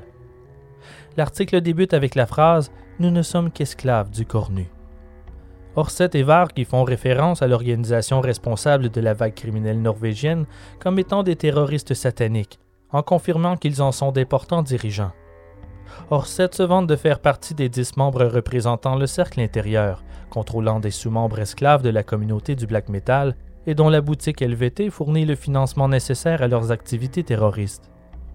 Il affirme ne pas s'impliquer directement dans les crimes car s'il est arrêté, tout le mouvement s'effondrerait. Sur ses propres actes, Varg est cité en affirmant qu'il est accusé d'abus sur des mineurs, d'avoir incendié des églises, d'être coupable de quelques meurtres et de possession d'armes illégales. Il refuse toutefois de commenter sur sa possible culpabilité. Il décrit l'album de Bourzoum comme un hymne aux incendies criminels d'église. Ses chansons sont, selon lui, des instructions pour convertir la jeunesse à travers la musique. Au sujet des motifs pour les feux, Varg déclare bizarrement que le mouvement supporte le christianisme, car celui-ci oppresse la population, et qu'il brûle des églises pour la rendre plus forte, pour éventuellement s'en servir comme une arme. Cette citation est révélatrice. On ne doit pas s'opposer à l'Église pour sa cosmologie en soi, mais plutôt pour son état de faiblesse contemporaine et son rejet de ses actions draconiennes antérieures, telles que l'Inquisition. Voilà son propos. En parlant de leurs influences musicales, ils affirment que l'utilisation du satanisme par le groupe Venom n'était qu'une astuce commerciale, mais que le mouvement black metal a choisi de voir les choses plus sérieusement et de s'investir pleinement dans l'agenda satanique à travers de réels actes de terrorisme. C'est aussi la toute première fois qu'un média étiquette le black metal comme un genre associé au néofascisme. Les journalistes citent Venom et autres groupes célèbres décrivant les terroristes sataniques comme du nazisme hitlérien. Varg ne fait qu'un seul commentaire pouvant d'une certaine manière approuver ce propos, et je cite Je supporte toute dictature, Staline, Hitler, et je deviendrai moi-même le dictateur de la Scandinavie. Avec le recul, Varg reconnaît l'absurdité des propos de l'article. Aujourd'hui, il insiste même sur le fait que la grande majorité de l'entrevue a été déformée, mal comprise, hors contexte, ou tout simplement inventée de toutes pièces. Mais avouons-le, ni les faits probablement la spécialité de Varg. Mais peu importe, car c'est cet article qui attire l'attention du reste du monde sur le black metal norvégien. Mais pour quelles raisons ont-ils incendié les églises sinon que pour attirer l'attention? La plupart affirment que c'est un symbole contre le christianisme, mais dans la plupart des cas, en réalité, c'était seulement pour prouver qu'ils sont dignes de faire partie de la communauté, pour gagner le respect du cercle. Des membres du groupe Emperor rapporteront plus tard l'excitation presque enfantine de Varg lorsqu'ils leur ont montré des photos de ses actes de vandalisme. Regardez les gars, j'ai brûlé une église. Est-ce que les incendiaires étaient vraiment aussi discrets qu'ils ne le laissent croire? Quoi qu'il en soit, ces actes ont inspiré la jeune communauté tout entière. Les églises de tout le pays sont réduites en cendres l'une après l'autre. La jeune génération désillusionnée et en colère est inspirée par ces actes de rébellion et l'influence fait son travail tous veulent imiter leurs nouvelles idoles et montrer qu'ils sont capables eux aussi d'agir au nom du mal. Dans un article sur l'affaire publié dans le journal Aftenposten du 7 novembre 1995, on peut y lire d'intéressantes statistiques. Sur les 13 incendies criminels d'église ayant eu lieu en 1992, 10 ont été résolus. Seulement 5 sur 10 pour l'année suivante. Sur 14 cas en 1994, seulement 7 résolus. Sur 7 cas en 1995, seulement trois. On compte 44 incendies en quatre ans seulement. Un porte-parole du Kripos, l'équivalent norvégien du FBI, a déclaré au journal que dans tous les cas résolus, les responsables étaient des satanistes de la communauté black metal. La tendance a pris de l'ampleur et s'est propagée d'abord en Suède, puis dans d'autres pays d'Europe. Entre 1995 et 1996, 429 incidences d'incendies criminels sur des églises, de tentatives d'incendie et même des bombardements ont été investigués. L'épidémie a majoritairement affligé de pauvres églises de la communauté noire. L'indignation du public contre une conspiration présumée de terrorisme racial a abouti à la formation par le président d'une équipe d'intervention nationale focusée sur les incendies d'églises en juin 1996. L'équipe d'intervention a depuis conclu qu'il n'existait aucun complot à l'échelle nationale et que les suspects arrêtés en relation avec les incendies étaient de nationalités diverses, noirs, blancs, hispaniques. Les motifs de chaque incident varient largement, allant de la simple vengeance au vandalisme en passant par la haine raciale. Selon Varg Vikernes, les incendies norvégiens remplissent une fonction similaire à ceux d'Irlande du Nord, celle du terrorisme visant les sanctuaires spirituels de l'ennemi. Il prétend que c'est le symptôme d'une lutte religieuse encore plus profonde et ancienne que le conflit entre catholiques et protestants en Irlande. Il affirme ne pas ressentir le besoin de s'en excuser, qu'il ne ressent aucun remords. Ce qui avait commencé comme des jeunes exclus cherchant de nouveaux extrêmes musicaux pour se défouler s'est transformé en un mouvement terroriste antichrétien. Ou est-ce seulement des jeunes en quête d'attention? Qui a allumé le plus gros feu? Qui est le plus choquant? Qui est le plus satanique? Est-ce que le message politique et religieux ne serait pas plutôt apparu suite aux incendies pour se donner un motif autre que le simple vandalisme?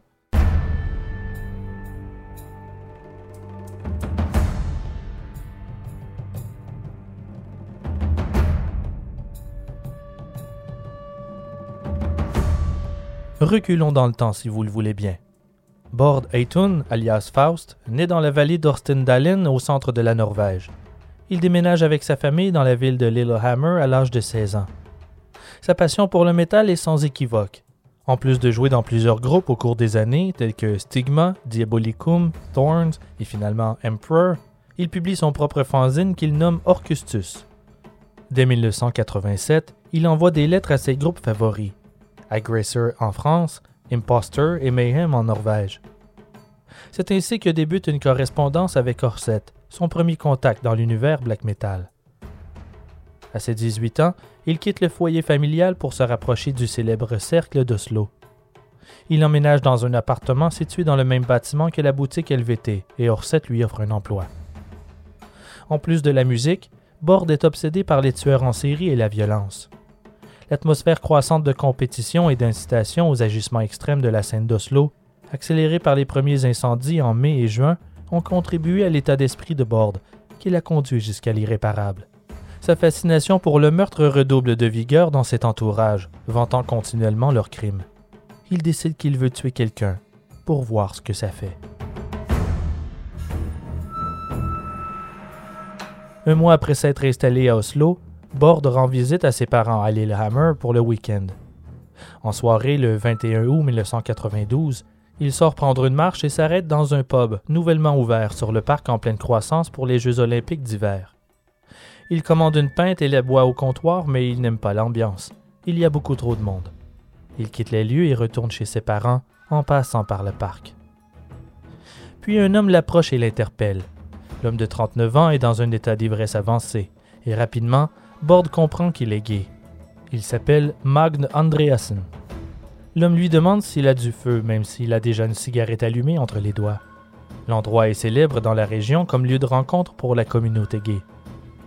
Il demande ensuite à Bord s'il voudrait quitter cet endroit et prendre une marche avec lui dans les bois. Bord accepte, mais c'est qu'il a une idée derrière la tête. Il marche longuement, sans parler. Il s'enfonce dans les bois. Puis sans crier gare, Bord, qui se retrouve devant, sort un couteau de poche et se retourne sur sa victime il le poignarde en plein estomac à plusieurs reprises. Il frappe de toutes ses forces à répétition. L'homme tombe à genoux, mais Bord ne ralentit pas la cadence. Il le poignarde dans le cou et au visage, encore et encore. Il a l'impression de sortir de son corps, de flotter au-dessus de la scène, à regarder deux inconnus se battre. L'homme s'effondre au sol de tout son long, pendant que les coups continuent de pleuvoir dans son dos. Il ne réagit plus. Il n'est pas question qu'il survive, sinon il parlera. Puis l'homme s'effondre au sol de tout son long pendant que les coups continuent de pleuvoir dans le dos de la dépouille qui ne réagit plus. Puis le couteau se coince entre deux os. Bord doit poser son pied sur sa victime et tirer sur l'arme à deux mains pour la décoincer. Il range son couteau et se met à marcher en direction de la sortie du parc. Mais en s'éloignant, il entend l'homme gémir. Il n'est pas mort. Bord revient sur ses pas et le frappe à l'arrière de la tête à grands coups de botte à cap d'acier, plusieurs fois, jusqu'à ce que Magne Andreasen lâche enfin son dernier souffle. Puis Bord s'éloigne rapidement vers la sortie du parc.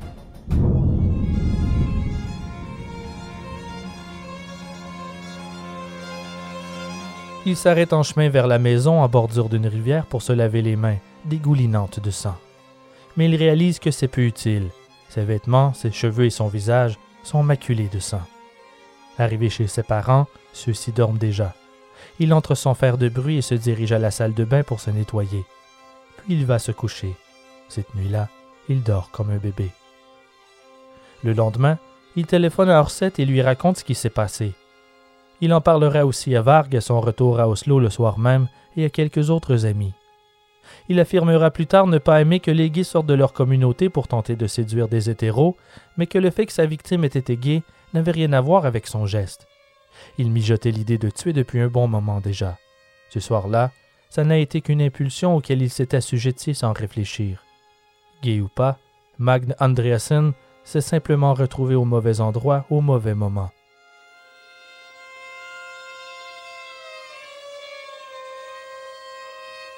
C'est le lendemain du meurtre que Varg l'invite à participer à l'incendie criminel de l'église Holmenkollen. Un jogger découvre le corps dans le parc le lendemain du meurtre.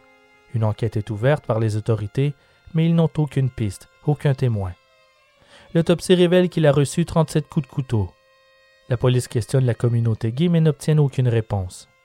L'affaire sera quelque peu abandonnée au bout de quelques mois.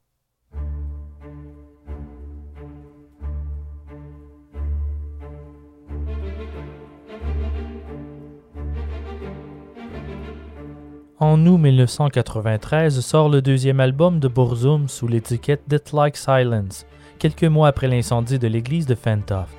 C'est durant la création de l'album que la relation entre Varg et Orset s'envenime. Leurs désaccords apparaissent au même moment qu'Orset se dispute avec les musiciens de la scène black metal suédoise. Les querelles provoquent une animosité générale entre les clans de la scène suédoise et norvégienne. La compétition entre les groupes empoisonne les relations.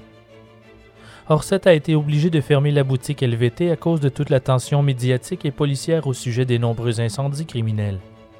Les parents d'Orset, qui ont financé la boutique de leur fils, sont inquiets et bouleversés par toute cette mauvaise publicité. Ils décident de couper le financement et réussissent à convaincre leur fils de fermer le commerce pour de bon. Mais ce n'est pas tout. Orset n'est pas très bon en affaires. La boutique perdait beaucoup d'argent. Ses parents le voyaient bien. Orset a aussi une dette envers Varg pour les redevances de son premier album, et avec la sortie du second, la situation économique d'Orset ne s'améliore pas. Il promet sans cesse à Varg qu'il le paiera bientôt, mais le chèque n'arrive jamais. De plus, la mère de Varg a financé l'enregistrement du deuxième album en studio, une somme qu'Orset devait rembourser après la sortie de l'album. Mais une fois de plus, le remboursement n'a jamais lieu. Il n'a pas un rond. Ce n'est pas un très bon homme d'affaires. Il ne sait pas gérer ses investissements correctement. Il enchaîne les mauvaises décisions et dépense sans compter. Dans une certaine mesure, derrière leur querelle se cache un autre volet qu'eux-mêmes ne s'admettent pas. C'est une lutte au leadership. Ils veulent tous les deux le pouvoir et être considérés comme le chef du cercle black metal. Vark menace de signer avec une autre maison de disques, Orset refuse de laisser aller les droits d'auteur. Puis Orset reçoit plus d'attention que Varg dans la communauté underground. Il ne le supporte pas. L'ego de Varg est démesuré. Il se voit comme un acteur important de la scène et considère qu'il ne reçoit pas l'attention qu'il mérite. La guerre entre les deux musiciens est déclarée. Varg commence à raconter à quiconque veut bien l'entendre que malgré ce qu'il prétend, Orset n'a jamais participé ou planifié le moindre incendie. Il s'est seulement approprié ses mérites.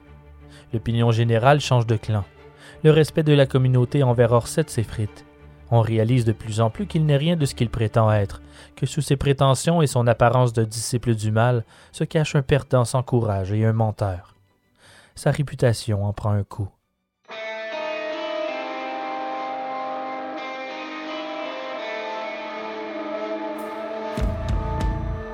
Le 10 août 1993, Snorre Westvold alias Blackthorn, et Varg Vikernes prennent la route en début de soirée. Ils quittent Bergen en direction d'Oslo.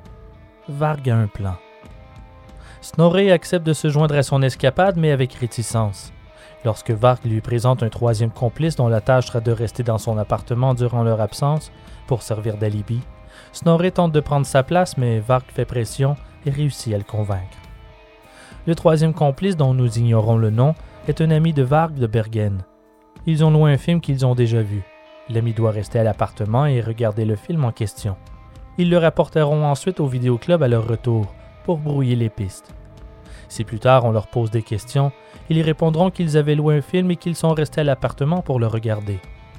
Varg est persuadé qu'il est trop célèbre et il a peur d'être reconnu durant le voyage. Il exige que Snorre prenne le volant de sa Volkswagen. Varg se couche sur la banquette arrière, caché sous une pile de t-shirts. La route entre Bergen et Oslo dure 7 heures.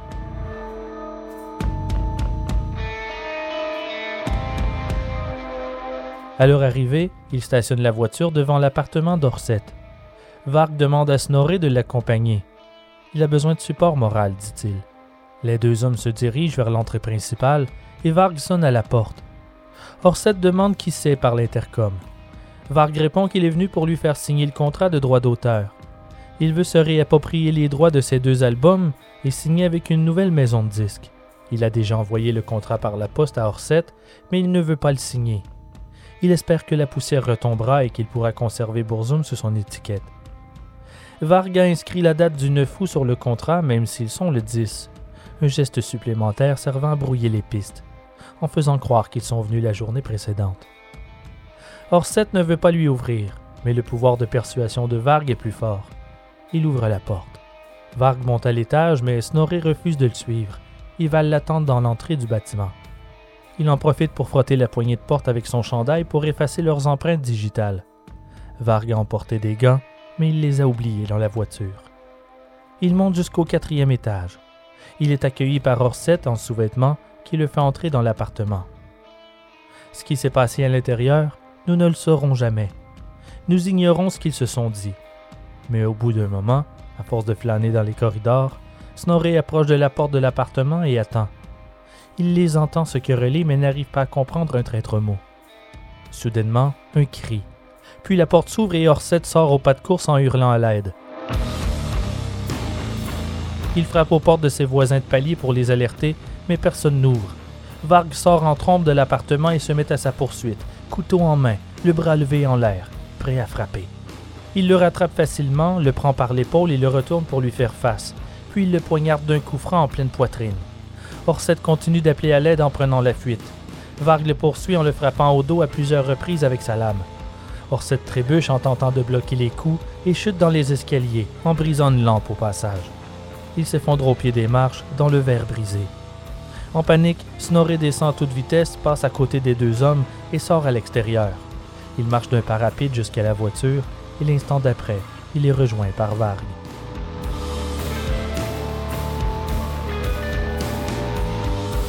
Puis il démarre sur les chapeaux de roue. Snorri lui demande s'il a le contrat avec lui et Varg lui répond que oui, mais en réalité, il l'a oublié dans l'appartement. Avant même de quitter Oslo, il s'arrête pour contacter le troisième complice sur un téléphone public. Mais celui-ci ne fonctionne pas. Lorsque Varg retourne dans la voiture, une patrouille de police passe à côté d'eux. Probablement à cause de leur apparence suspecte, la police les suit. Snorri décide d'accélérer et ça se transforme en poursuite. Ils réussiront à les semer au bout de quelques minutes. Ils conduisent jusqu'à Bergen et dès leur arrivée, tel que planifié, ils rapportent le film au vidéoclub. Orset est mort suite au coup de couteau reçu dans son crâne. Il avait 25 ans.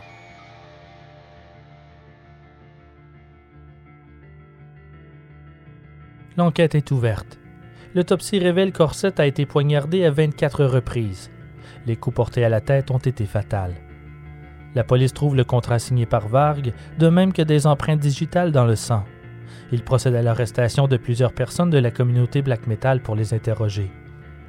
Même s'ils sont confiants de l'histoire qu'ils ont inventée pour leur alibi, lorsque trois personnes différentes sont interrogées pendant près de dix heures, il est difficile de ne pas se tromper et perdre le fil.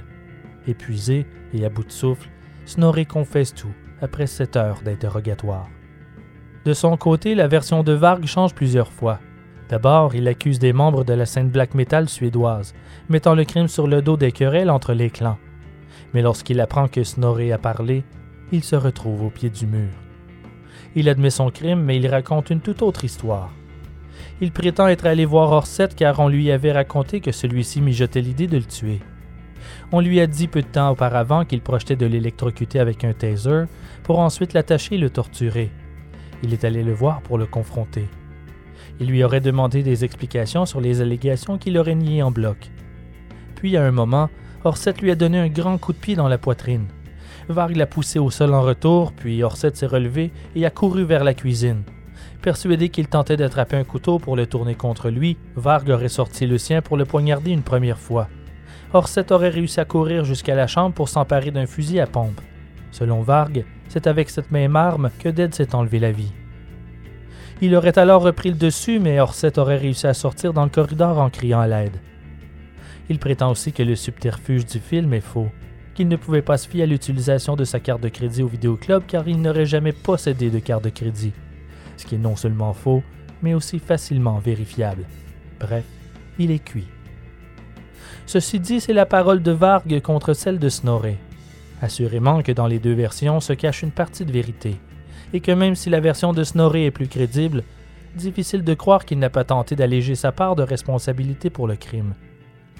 Nous ne pouvons que spéculer sur ce qui s'est réellement passé. Il y a probablement des mensonges dans les deux témoignages.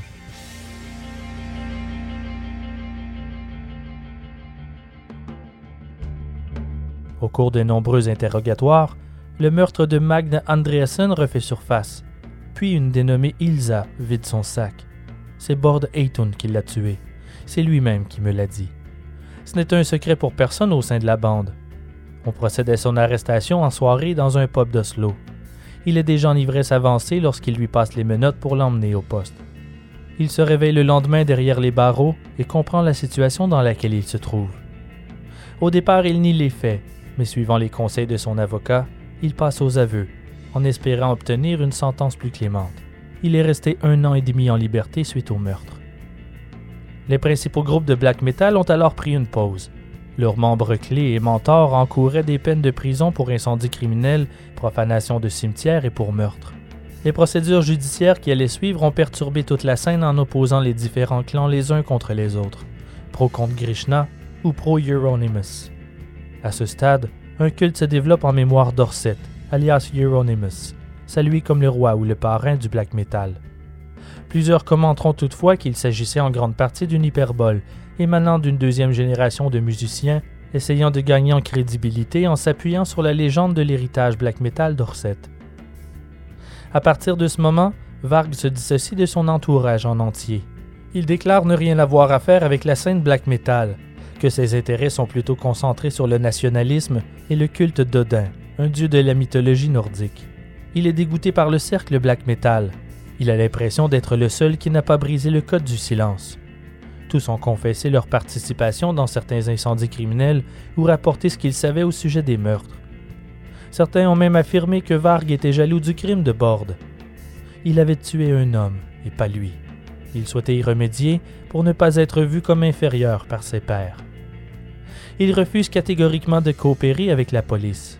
Il maintient son innocence tant qu'ils n'arriveront pas à prouver sa culpabilité. Son procès débute au printemps 1994 les journaux en font leur chou gras. Ils le décrivent comme un sataniste qui a sacrifié un ami. Varg devient un paria aux yeux de la nation tout entière. Il suit les conseils de son avocat et ne témoigne pas lors de son procès. Le jury le déclare coupable de meurtre prémédité, de trois incendies criminels d'église, une tentative d'incendie criminel sur un clocher, de vol de dynamite, le seul crime qu'il a avoué, et quelques entrées par effraction il reçoit une sentence de 21 ans dans une prison à sécurité maximale. Il n'a que 21 ans.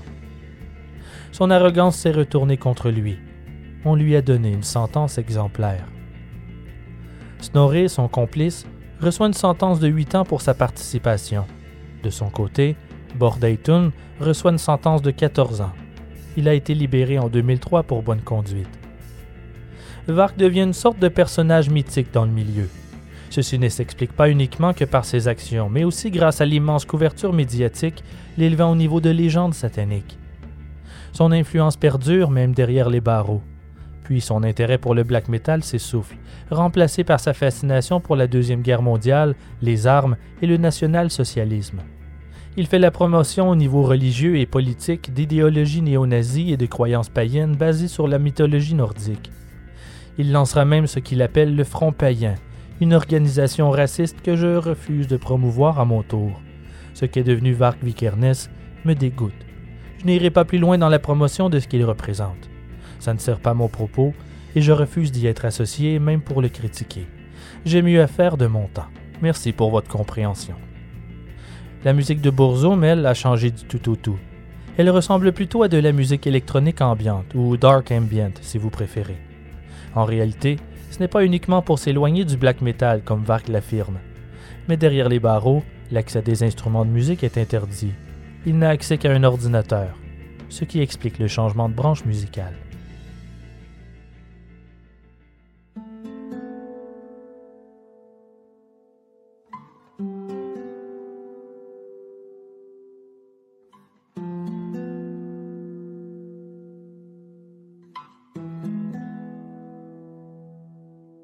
Au risque de me répéter, l'influence du cercle black metal sur le monde est indéniable.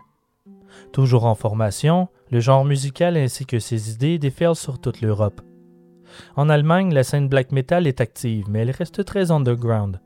Elle n'en est pas moins violente. Dans la petite ville sans histoire de Sanderhausen, située dans la province de Thuringia, dans l'est de l'Allemagne, une mini sous-culture émerge au début des années 90 pour quelques jeunes adolescents partageant une fascination croissante pour le heavy metal extrême, l'occultisme, la violence et les films d'horreur. De telles curiosités étaient pratiquement impossibles à satisfaire avant la tombée du mur de Berlin en 1989, lorsque l'Allemagne de l'Est s'est ouverte à l'Ouest. Les albums musicaux et les films autrefois interdits se sont retrouvés soudainement à portée de main. Trois jeunes garçons de 17 ans, Hendrik Mobus, Sébastien Scaucelli et Andreas Kirche, commencent à attirer l'attention avec cette étrange obsession pour le satanisme et leur penchant pour le black metal norvégien. Ils se surnomment eux-mêmes les enfants de Satan. Entre les punks de gauche et les skinheads de droite, ils sont rabroués par les jeunes de la région. Malgré tout, un groupe d'admiratrices se développe au sein des étudiantes. Idolâtrant les groupes comme Burzum, Emperor et Mayhem, ils décident de créer à leur tour leur propre orchestre ils choisissent le nom Absurd. Ils ont commencé à flâner avec une bande d'amis et de fans dans la carrière de roche de la ville, où ils auraient organisé, raconte-t-on, des cérémonies de baptême satanique si on croit les rumeurs à leur sujet. À un moment, durant l'année 92, un jeune étudiant de 14 ans du nom de Sandro Bayer développe une fascination pour les membres du sinistre groupe Absurd et leur bande. Il n'est pas très apprécié. En fait, il n'a aucun réel ami les jeunes de l'école trouvent que ses mauvaises manières sont déplaisantes. Affirmer qu'il est maladroit socialement serait un euphémisme. Soit on le trouve ridicule, soit on le hait. Personne n'aime se retrouver en sa compagnie tant on le trouve désagréable et arrogant. Ce que les jeunes ignorent à cette époque, c'est que Sandro est mélangé dans sa sexualité. Il est peut-être gay ou bisexuel, il ne le sait pas. Il n'arrive pas à comprendre ses émotions contradictoires et ses attirances. Il est confus et perturbé. Il essaie de cacher son malaise avec maladresse, alors on le trouve bizarre, et il le voit bien. Comme n'importe quel jeune de son âge, il ne cherche que l'approbation et l'acceptation, peu importe où et comment. Son sentiment de rejet le presse. Il est fasciné par les enfants de Satan, comme ils se font appeler dans le coin. Il se dit peut-être que sa dernière chance de développer des amitiés est auprès des parias. Il commence à adopter leur style vestimentaire et leurs intérêts, en espérant désespérément être accepté auprès de la bande. Dans cette ère pré-Internet, la correspondance postale est très répandue. Les fans écrivent régulièrement aux membres de leur groupe préféré, et d'ailleurs, c'est ce type de correspondance qui a rapproché les acteurs de la scène norvégienne à son état embryonnaire. Sandro débute sa quête de la même manière, en échangeant des lettres avec les membres du groupe Absurde, même s'ils habitent dans la même localité. Il se rapproche tranquillement mais sûrement. Il demande à assister aux répétitions du groupe qui ont lieu au centre jeunesse et sa correspondance s'étend peu à peu à l'entourage du groupe. Comme le club de jeunes chrétiens de l'Église se réunissent souvent au même centre, les querelles entre les bandes sont fréquentes. Désirant s'en éloigner, Absurd décide de changer de lieu de répétition. Ils déménagent leurs instruments dans un chalet dans les bois construit depuis peu par le père de Hendrik. Les parents de Sandro sont inquiets. Tous deux sont chrétiens et pratiquants. Ils refusent de tolérer les changements d'attitude et de style de leur fils. Un jour, Sandro revient à la maison habillé d'un t-shirt arborant un pentagramme. Son père explose de colère en criant qu'aucun symbole du diable n'entrera sous son toit, avant de brûler le chandail dans la cour. De toute façon, à peine quelques semaines plus tard, Sandro réalise que finalement le satanisme et le métal ne sont pas sa tasse de thé, ce qui rassure ses parents. Les membres du groupe Absurde n'ont pas accepté Sandro dans leur bande. Rapidement, sa présence les hérite. Ils ne cachent pas leur dédain pour le jeune garçon troublé. Ils l'insultent et le ridiculisent constamment en public. En guise de réponse, Sandro commence à prendre ses distances en les narguant et en causant des disputes inutiles, ce qui n'a comme effet que de provoquer encore plus de haine et de colère de leur part. C'est durant cette période qu'il promet à sa mère qu'il ne les fréquente plus, qu'ils sont trop brutaux et durs avec lui. Il jette par la suite ses quelques disques black metal et les objets décoratifs sataniques de sa chambre. Malgré sa prétention à avoir coupé les ponts avec les gars d'absurde, il se sent toujours attiré par eux, comme un aimant. Son attirance est peut-être aigrie, mais elle le consume de l'intérieur.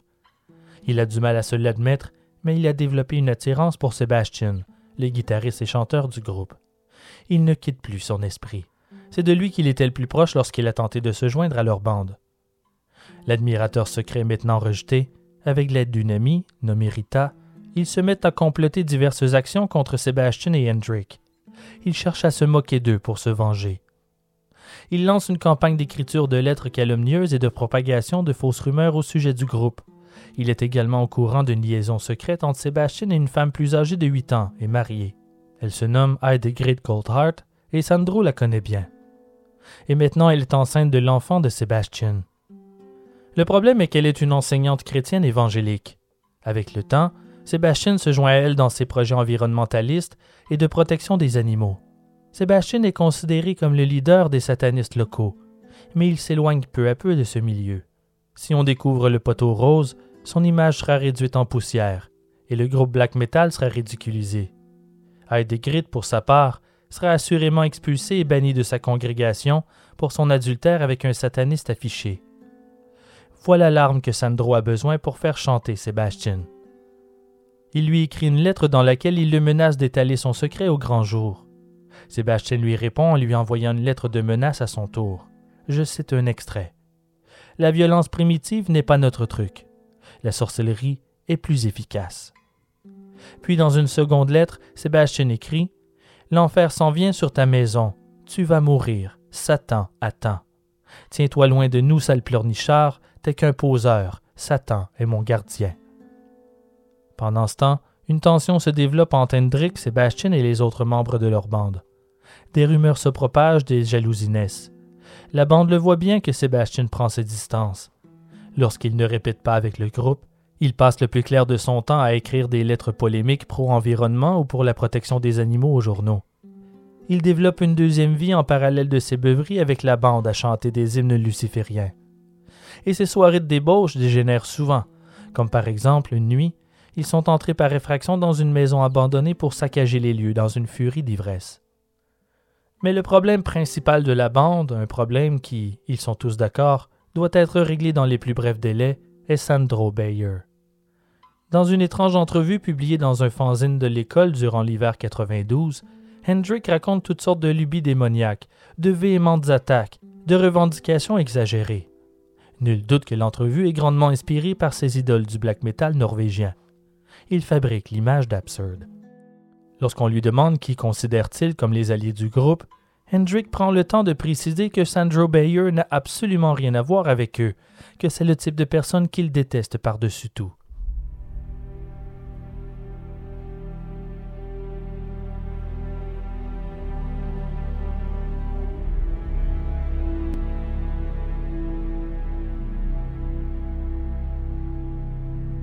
Un jour, Sandro reçoit une lettre par la poste. Elle a été envoyée par une fille qu'il connaît bien, Juliane. Dans la lettre, elle affirme détester les membres d'Absurde tout comme lui. Elle lui demande de la rejoindre en soirée au Rondell, un mémorial de la Seconde Guerre mondiale en forêt au nord de la ville. Elle veut en discuter et contribuer à sa campagne de salissage contre la bande de satanistes. Sandro arrive au mémorial à 20 h comme prévu, le 29 avril 1993. C'est la veille de la fête païenne et satanique Walpurgisnacht. Julian ne se présente pas. Ce sont plutôt les membres d'Absurde qui débarquent. Sandro est confus, mais il rejette l'idée qu'il a été piégé. La bande le convainc de le suivre ailleurs pour discuter d'une affaire importante. Ils le conduisent dans les bois au chalet du père d'Hendrick, là où le groupe répète. Une fois à l'intérieur, ils invitent Sandro à s'asseoir sur une chaise. Il n'est pas certain de ce qui se passe et leur attitude commence à lui faire peur. Il est nerveux, il le dit. Il n'est pas à l'aise et souhaite s'en aller. À ce moment, Andreas s'empare d'un câble électrique et l'enroule autour du cou de Sandro. Celui-ci se débat et crie à l'aide, mais caché au fond des bois, personne ne peut l'entendre. Pour le calmer, Hendrik sort un couteau de poche et lui fait une entaille au bras. Puis le trio infernal attache les mains de Sandro derrière la chaise pour qu'il cesse de se débattre. Il les supplie de le laisser partir. Il promet qu'il ne racontera l'événement à personne. Il leur offre même ses économies, s'élevant à environ 325 dollars. Les garçons considèrent un moment la possibilité de les libérer, mais ils ont peur qu'il brise sa promesse et parle, en particulier maintenant qu'ils l'ont blessé. Sandro se remet à hurler à l'aide et à se débattre pour se défaire de ses liens. Les gars se jettent sur lui. Hendrik lui tient les jambes pendant qu'Andreas et Sebastian enroulent le câble électrique autour de son cou à nouveau et tirent de toute leur force, chacun de leur côté, étendant ainsi le câble pendant de longues minutes jusqu'à ce que le cœur de Sandro cesse de battre. Puis lâchent tous leurs victimes et reculent d'un pas, à fixer leur œuvre, sans rien dire. Le temps s'arrête. Puis Andreas brise le silence. Il dit Oh merde, ma vie est ruinée. Les deux autres l'assurent qu'il y a un moyen de s'en tirer, qu'ils doivent seulement disposer du corps.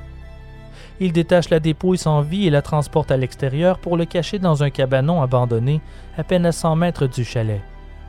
Puis les garçons se séparent pour retourner chacun chez soi.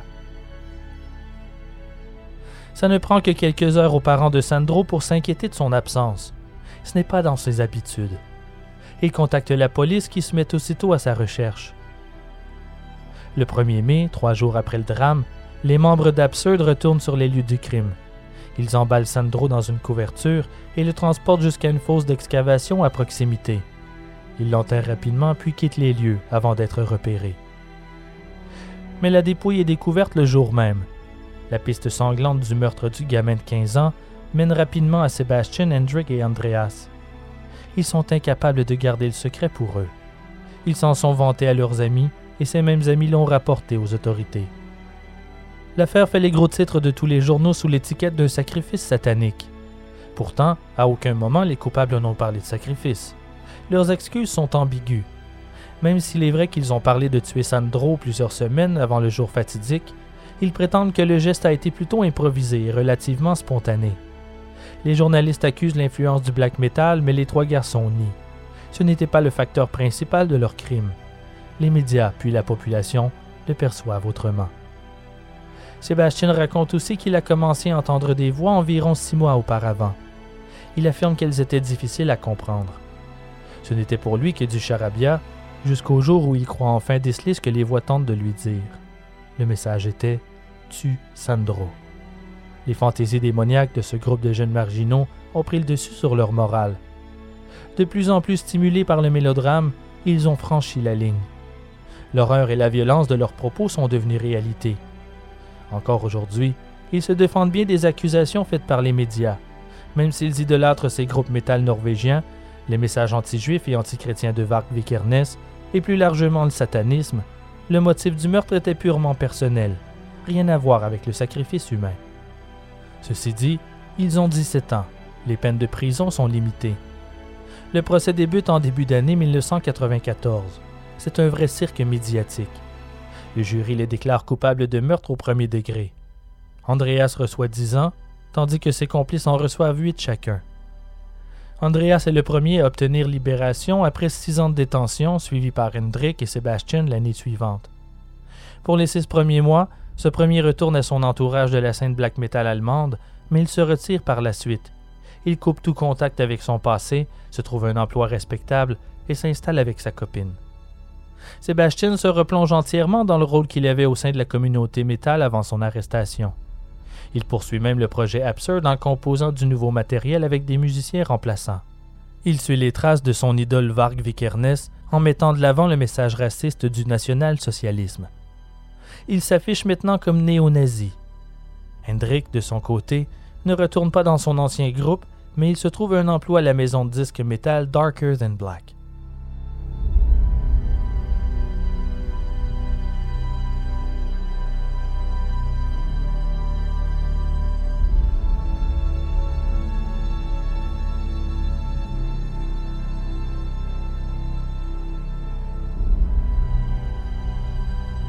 En 1998, la police norvégienne a publié un rapport sur les incendies criminels d'église et les crimes motivés par le satanisme.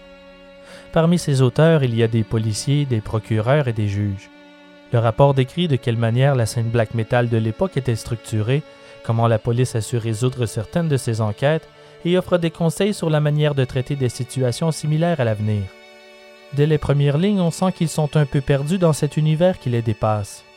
Les nombreuses contradictions au sein du mouvement ont de quoi rendre perplexe. Leur tentative à l'expliquer clairement et à la positionner dans son contexte est selon moi un échec. La section où des policiers partagent leur expertise et leurs expériences est particulièrement risible, truffée d'exagérations non fondées. Ce n'est pas faute d'avoir essayé. La grande majorité du rapport norvégien est empreint de matériel dérivé de sources américaines fondamentalistes chrétiennes. Par conséquent, une bonne partie des propos du rapport reflètent les prétentions de la grande panique satanique américaine et anglaise des années 80. Il contient aussi toute une myriade d'erreurs factuelles évidentes pour quiconque connaît le moindrement l'occultisme du XXe siècle. Comme par exemple, lorsque le rapport parle d'agression et de sacrifice, ou plus précisément, de viol sur des enfants lors de messes noires. Ces présomptions font fausse route.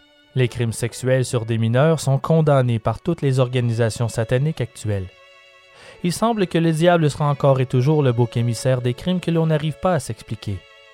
Il est si facile d'accuser une entité imaginaire en se basant par sa représentation au cinéma. Encore aujourd'hui, on accuse à tort et à travers des cultes sataniques qui n'existent pas. Tous les mots du monde, ou en fait, des mots qui n'existent pas non plus. La recherche du sentiment d'appartenance et la quête d'approbation semblent amplement suffisantes pour expliquer la majorité des crimes de la scène black metal, du moins selon moi. L'influence norvégienne touche les quatre coins du monde. Il est difficile de dresser la liste de toutes les églises incendiées en lien avec le mouvement black metal dans les années 90. D'abord parce qu'ils n'ont pas tous été médiatisés, mais aussi parce que les tentatives ratées sont innombrables. Puis de toute façon, au moins 50% de ces incendies criminels n'ont jamais été résolus. Toutefois, les autorités affirment que, peut-être à tort, dans 70% des cas résolus, les responsables étaient des fans du genre musical extrême. Aujourd'hui, le black metal est catégorisé en de multiples sous-genres et sa popularité est sans équivoque. Malgré le fort message raciste de plusieurs groupes, il est important de préciser qu'il ne représente qu'une infime partie du mouvement.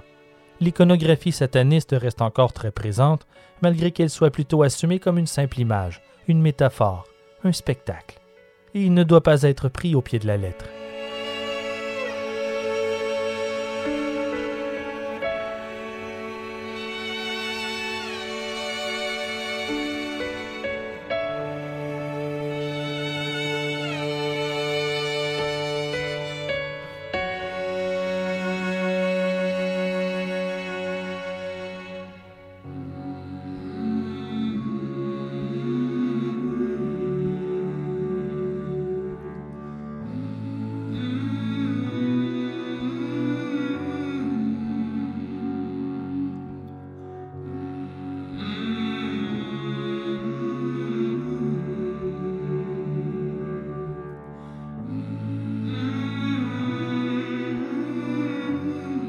Ars Moriendi est écrit et réalisé par moi, Simon Predge, recherchiste Annie Richard. Notre histoire est en grande partie basée sur le livre Lords of Chaos, The Bloody Rise of the Satanic Metal Underground, écrit par Michael Moynihan et Didrik Söderlin aux éditions Feral House. Merci à choc.ca et un merci immense aux supporters Patreon, sans qui je ne serais pas en mesure d'investir autant de temps et de minutie à ce podcast. Merci pour votre soutien.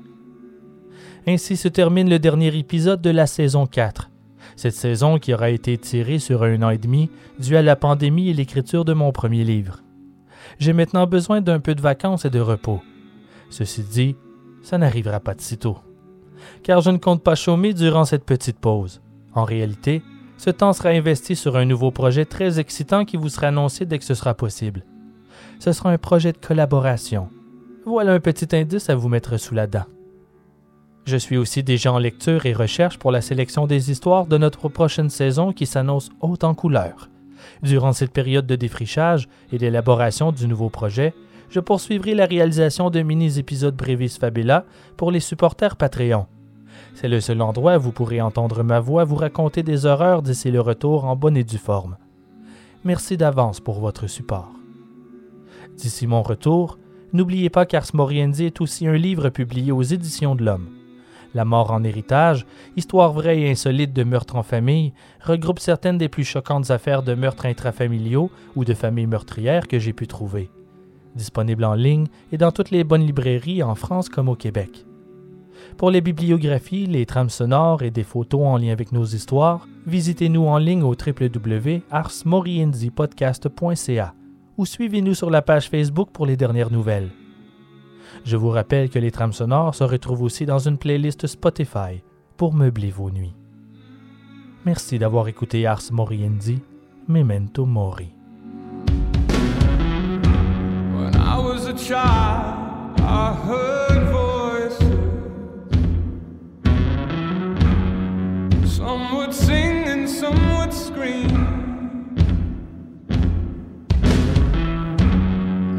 soon find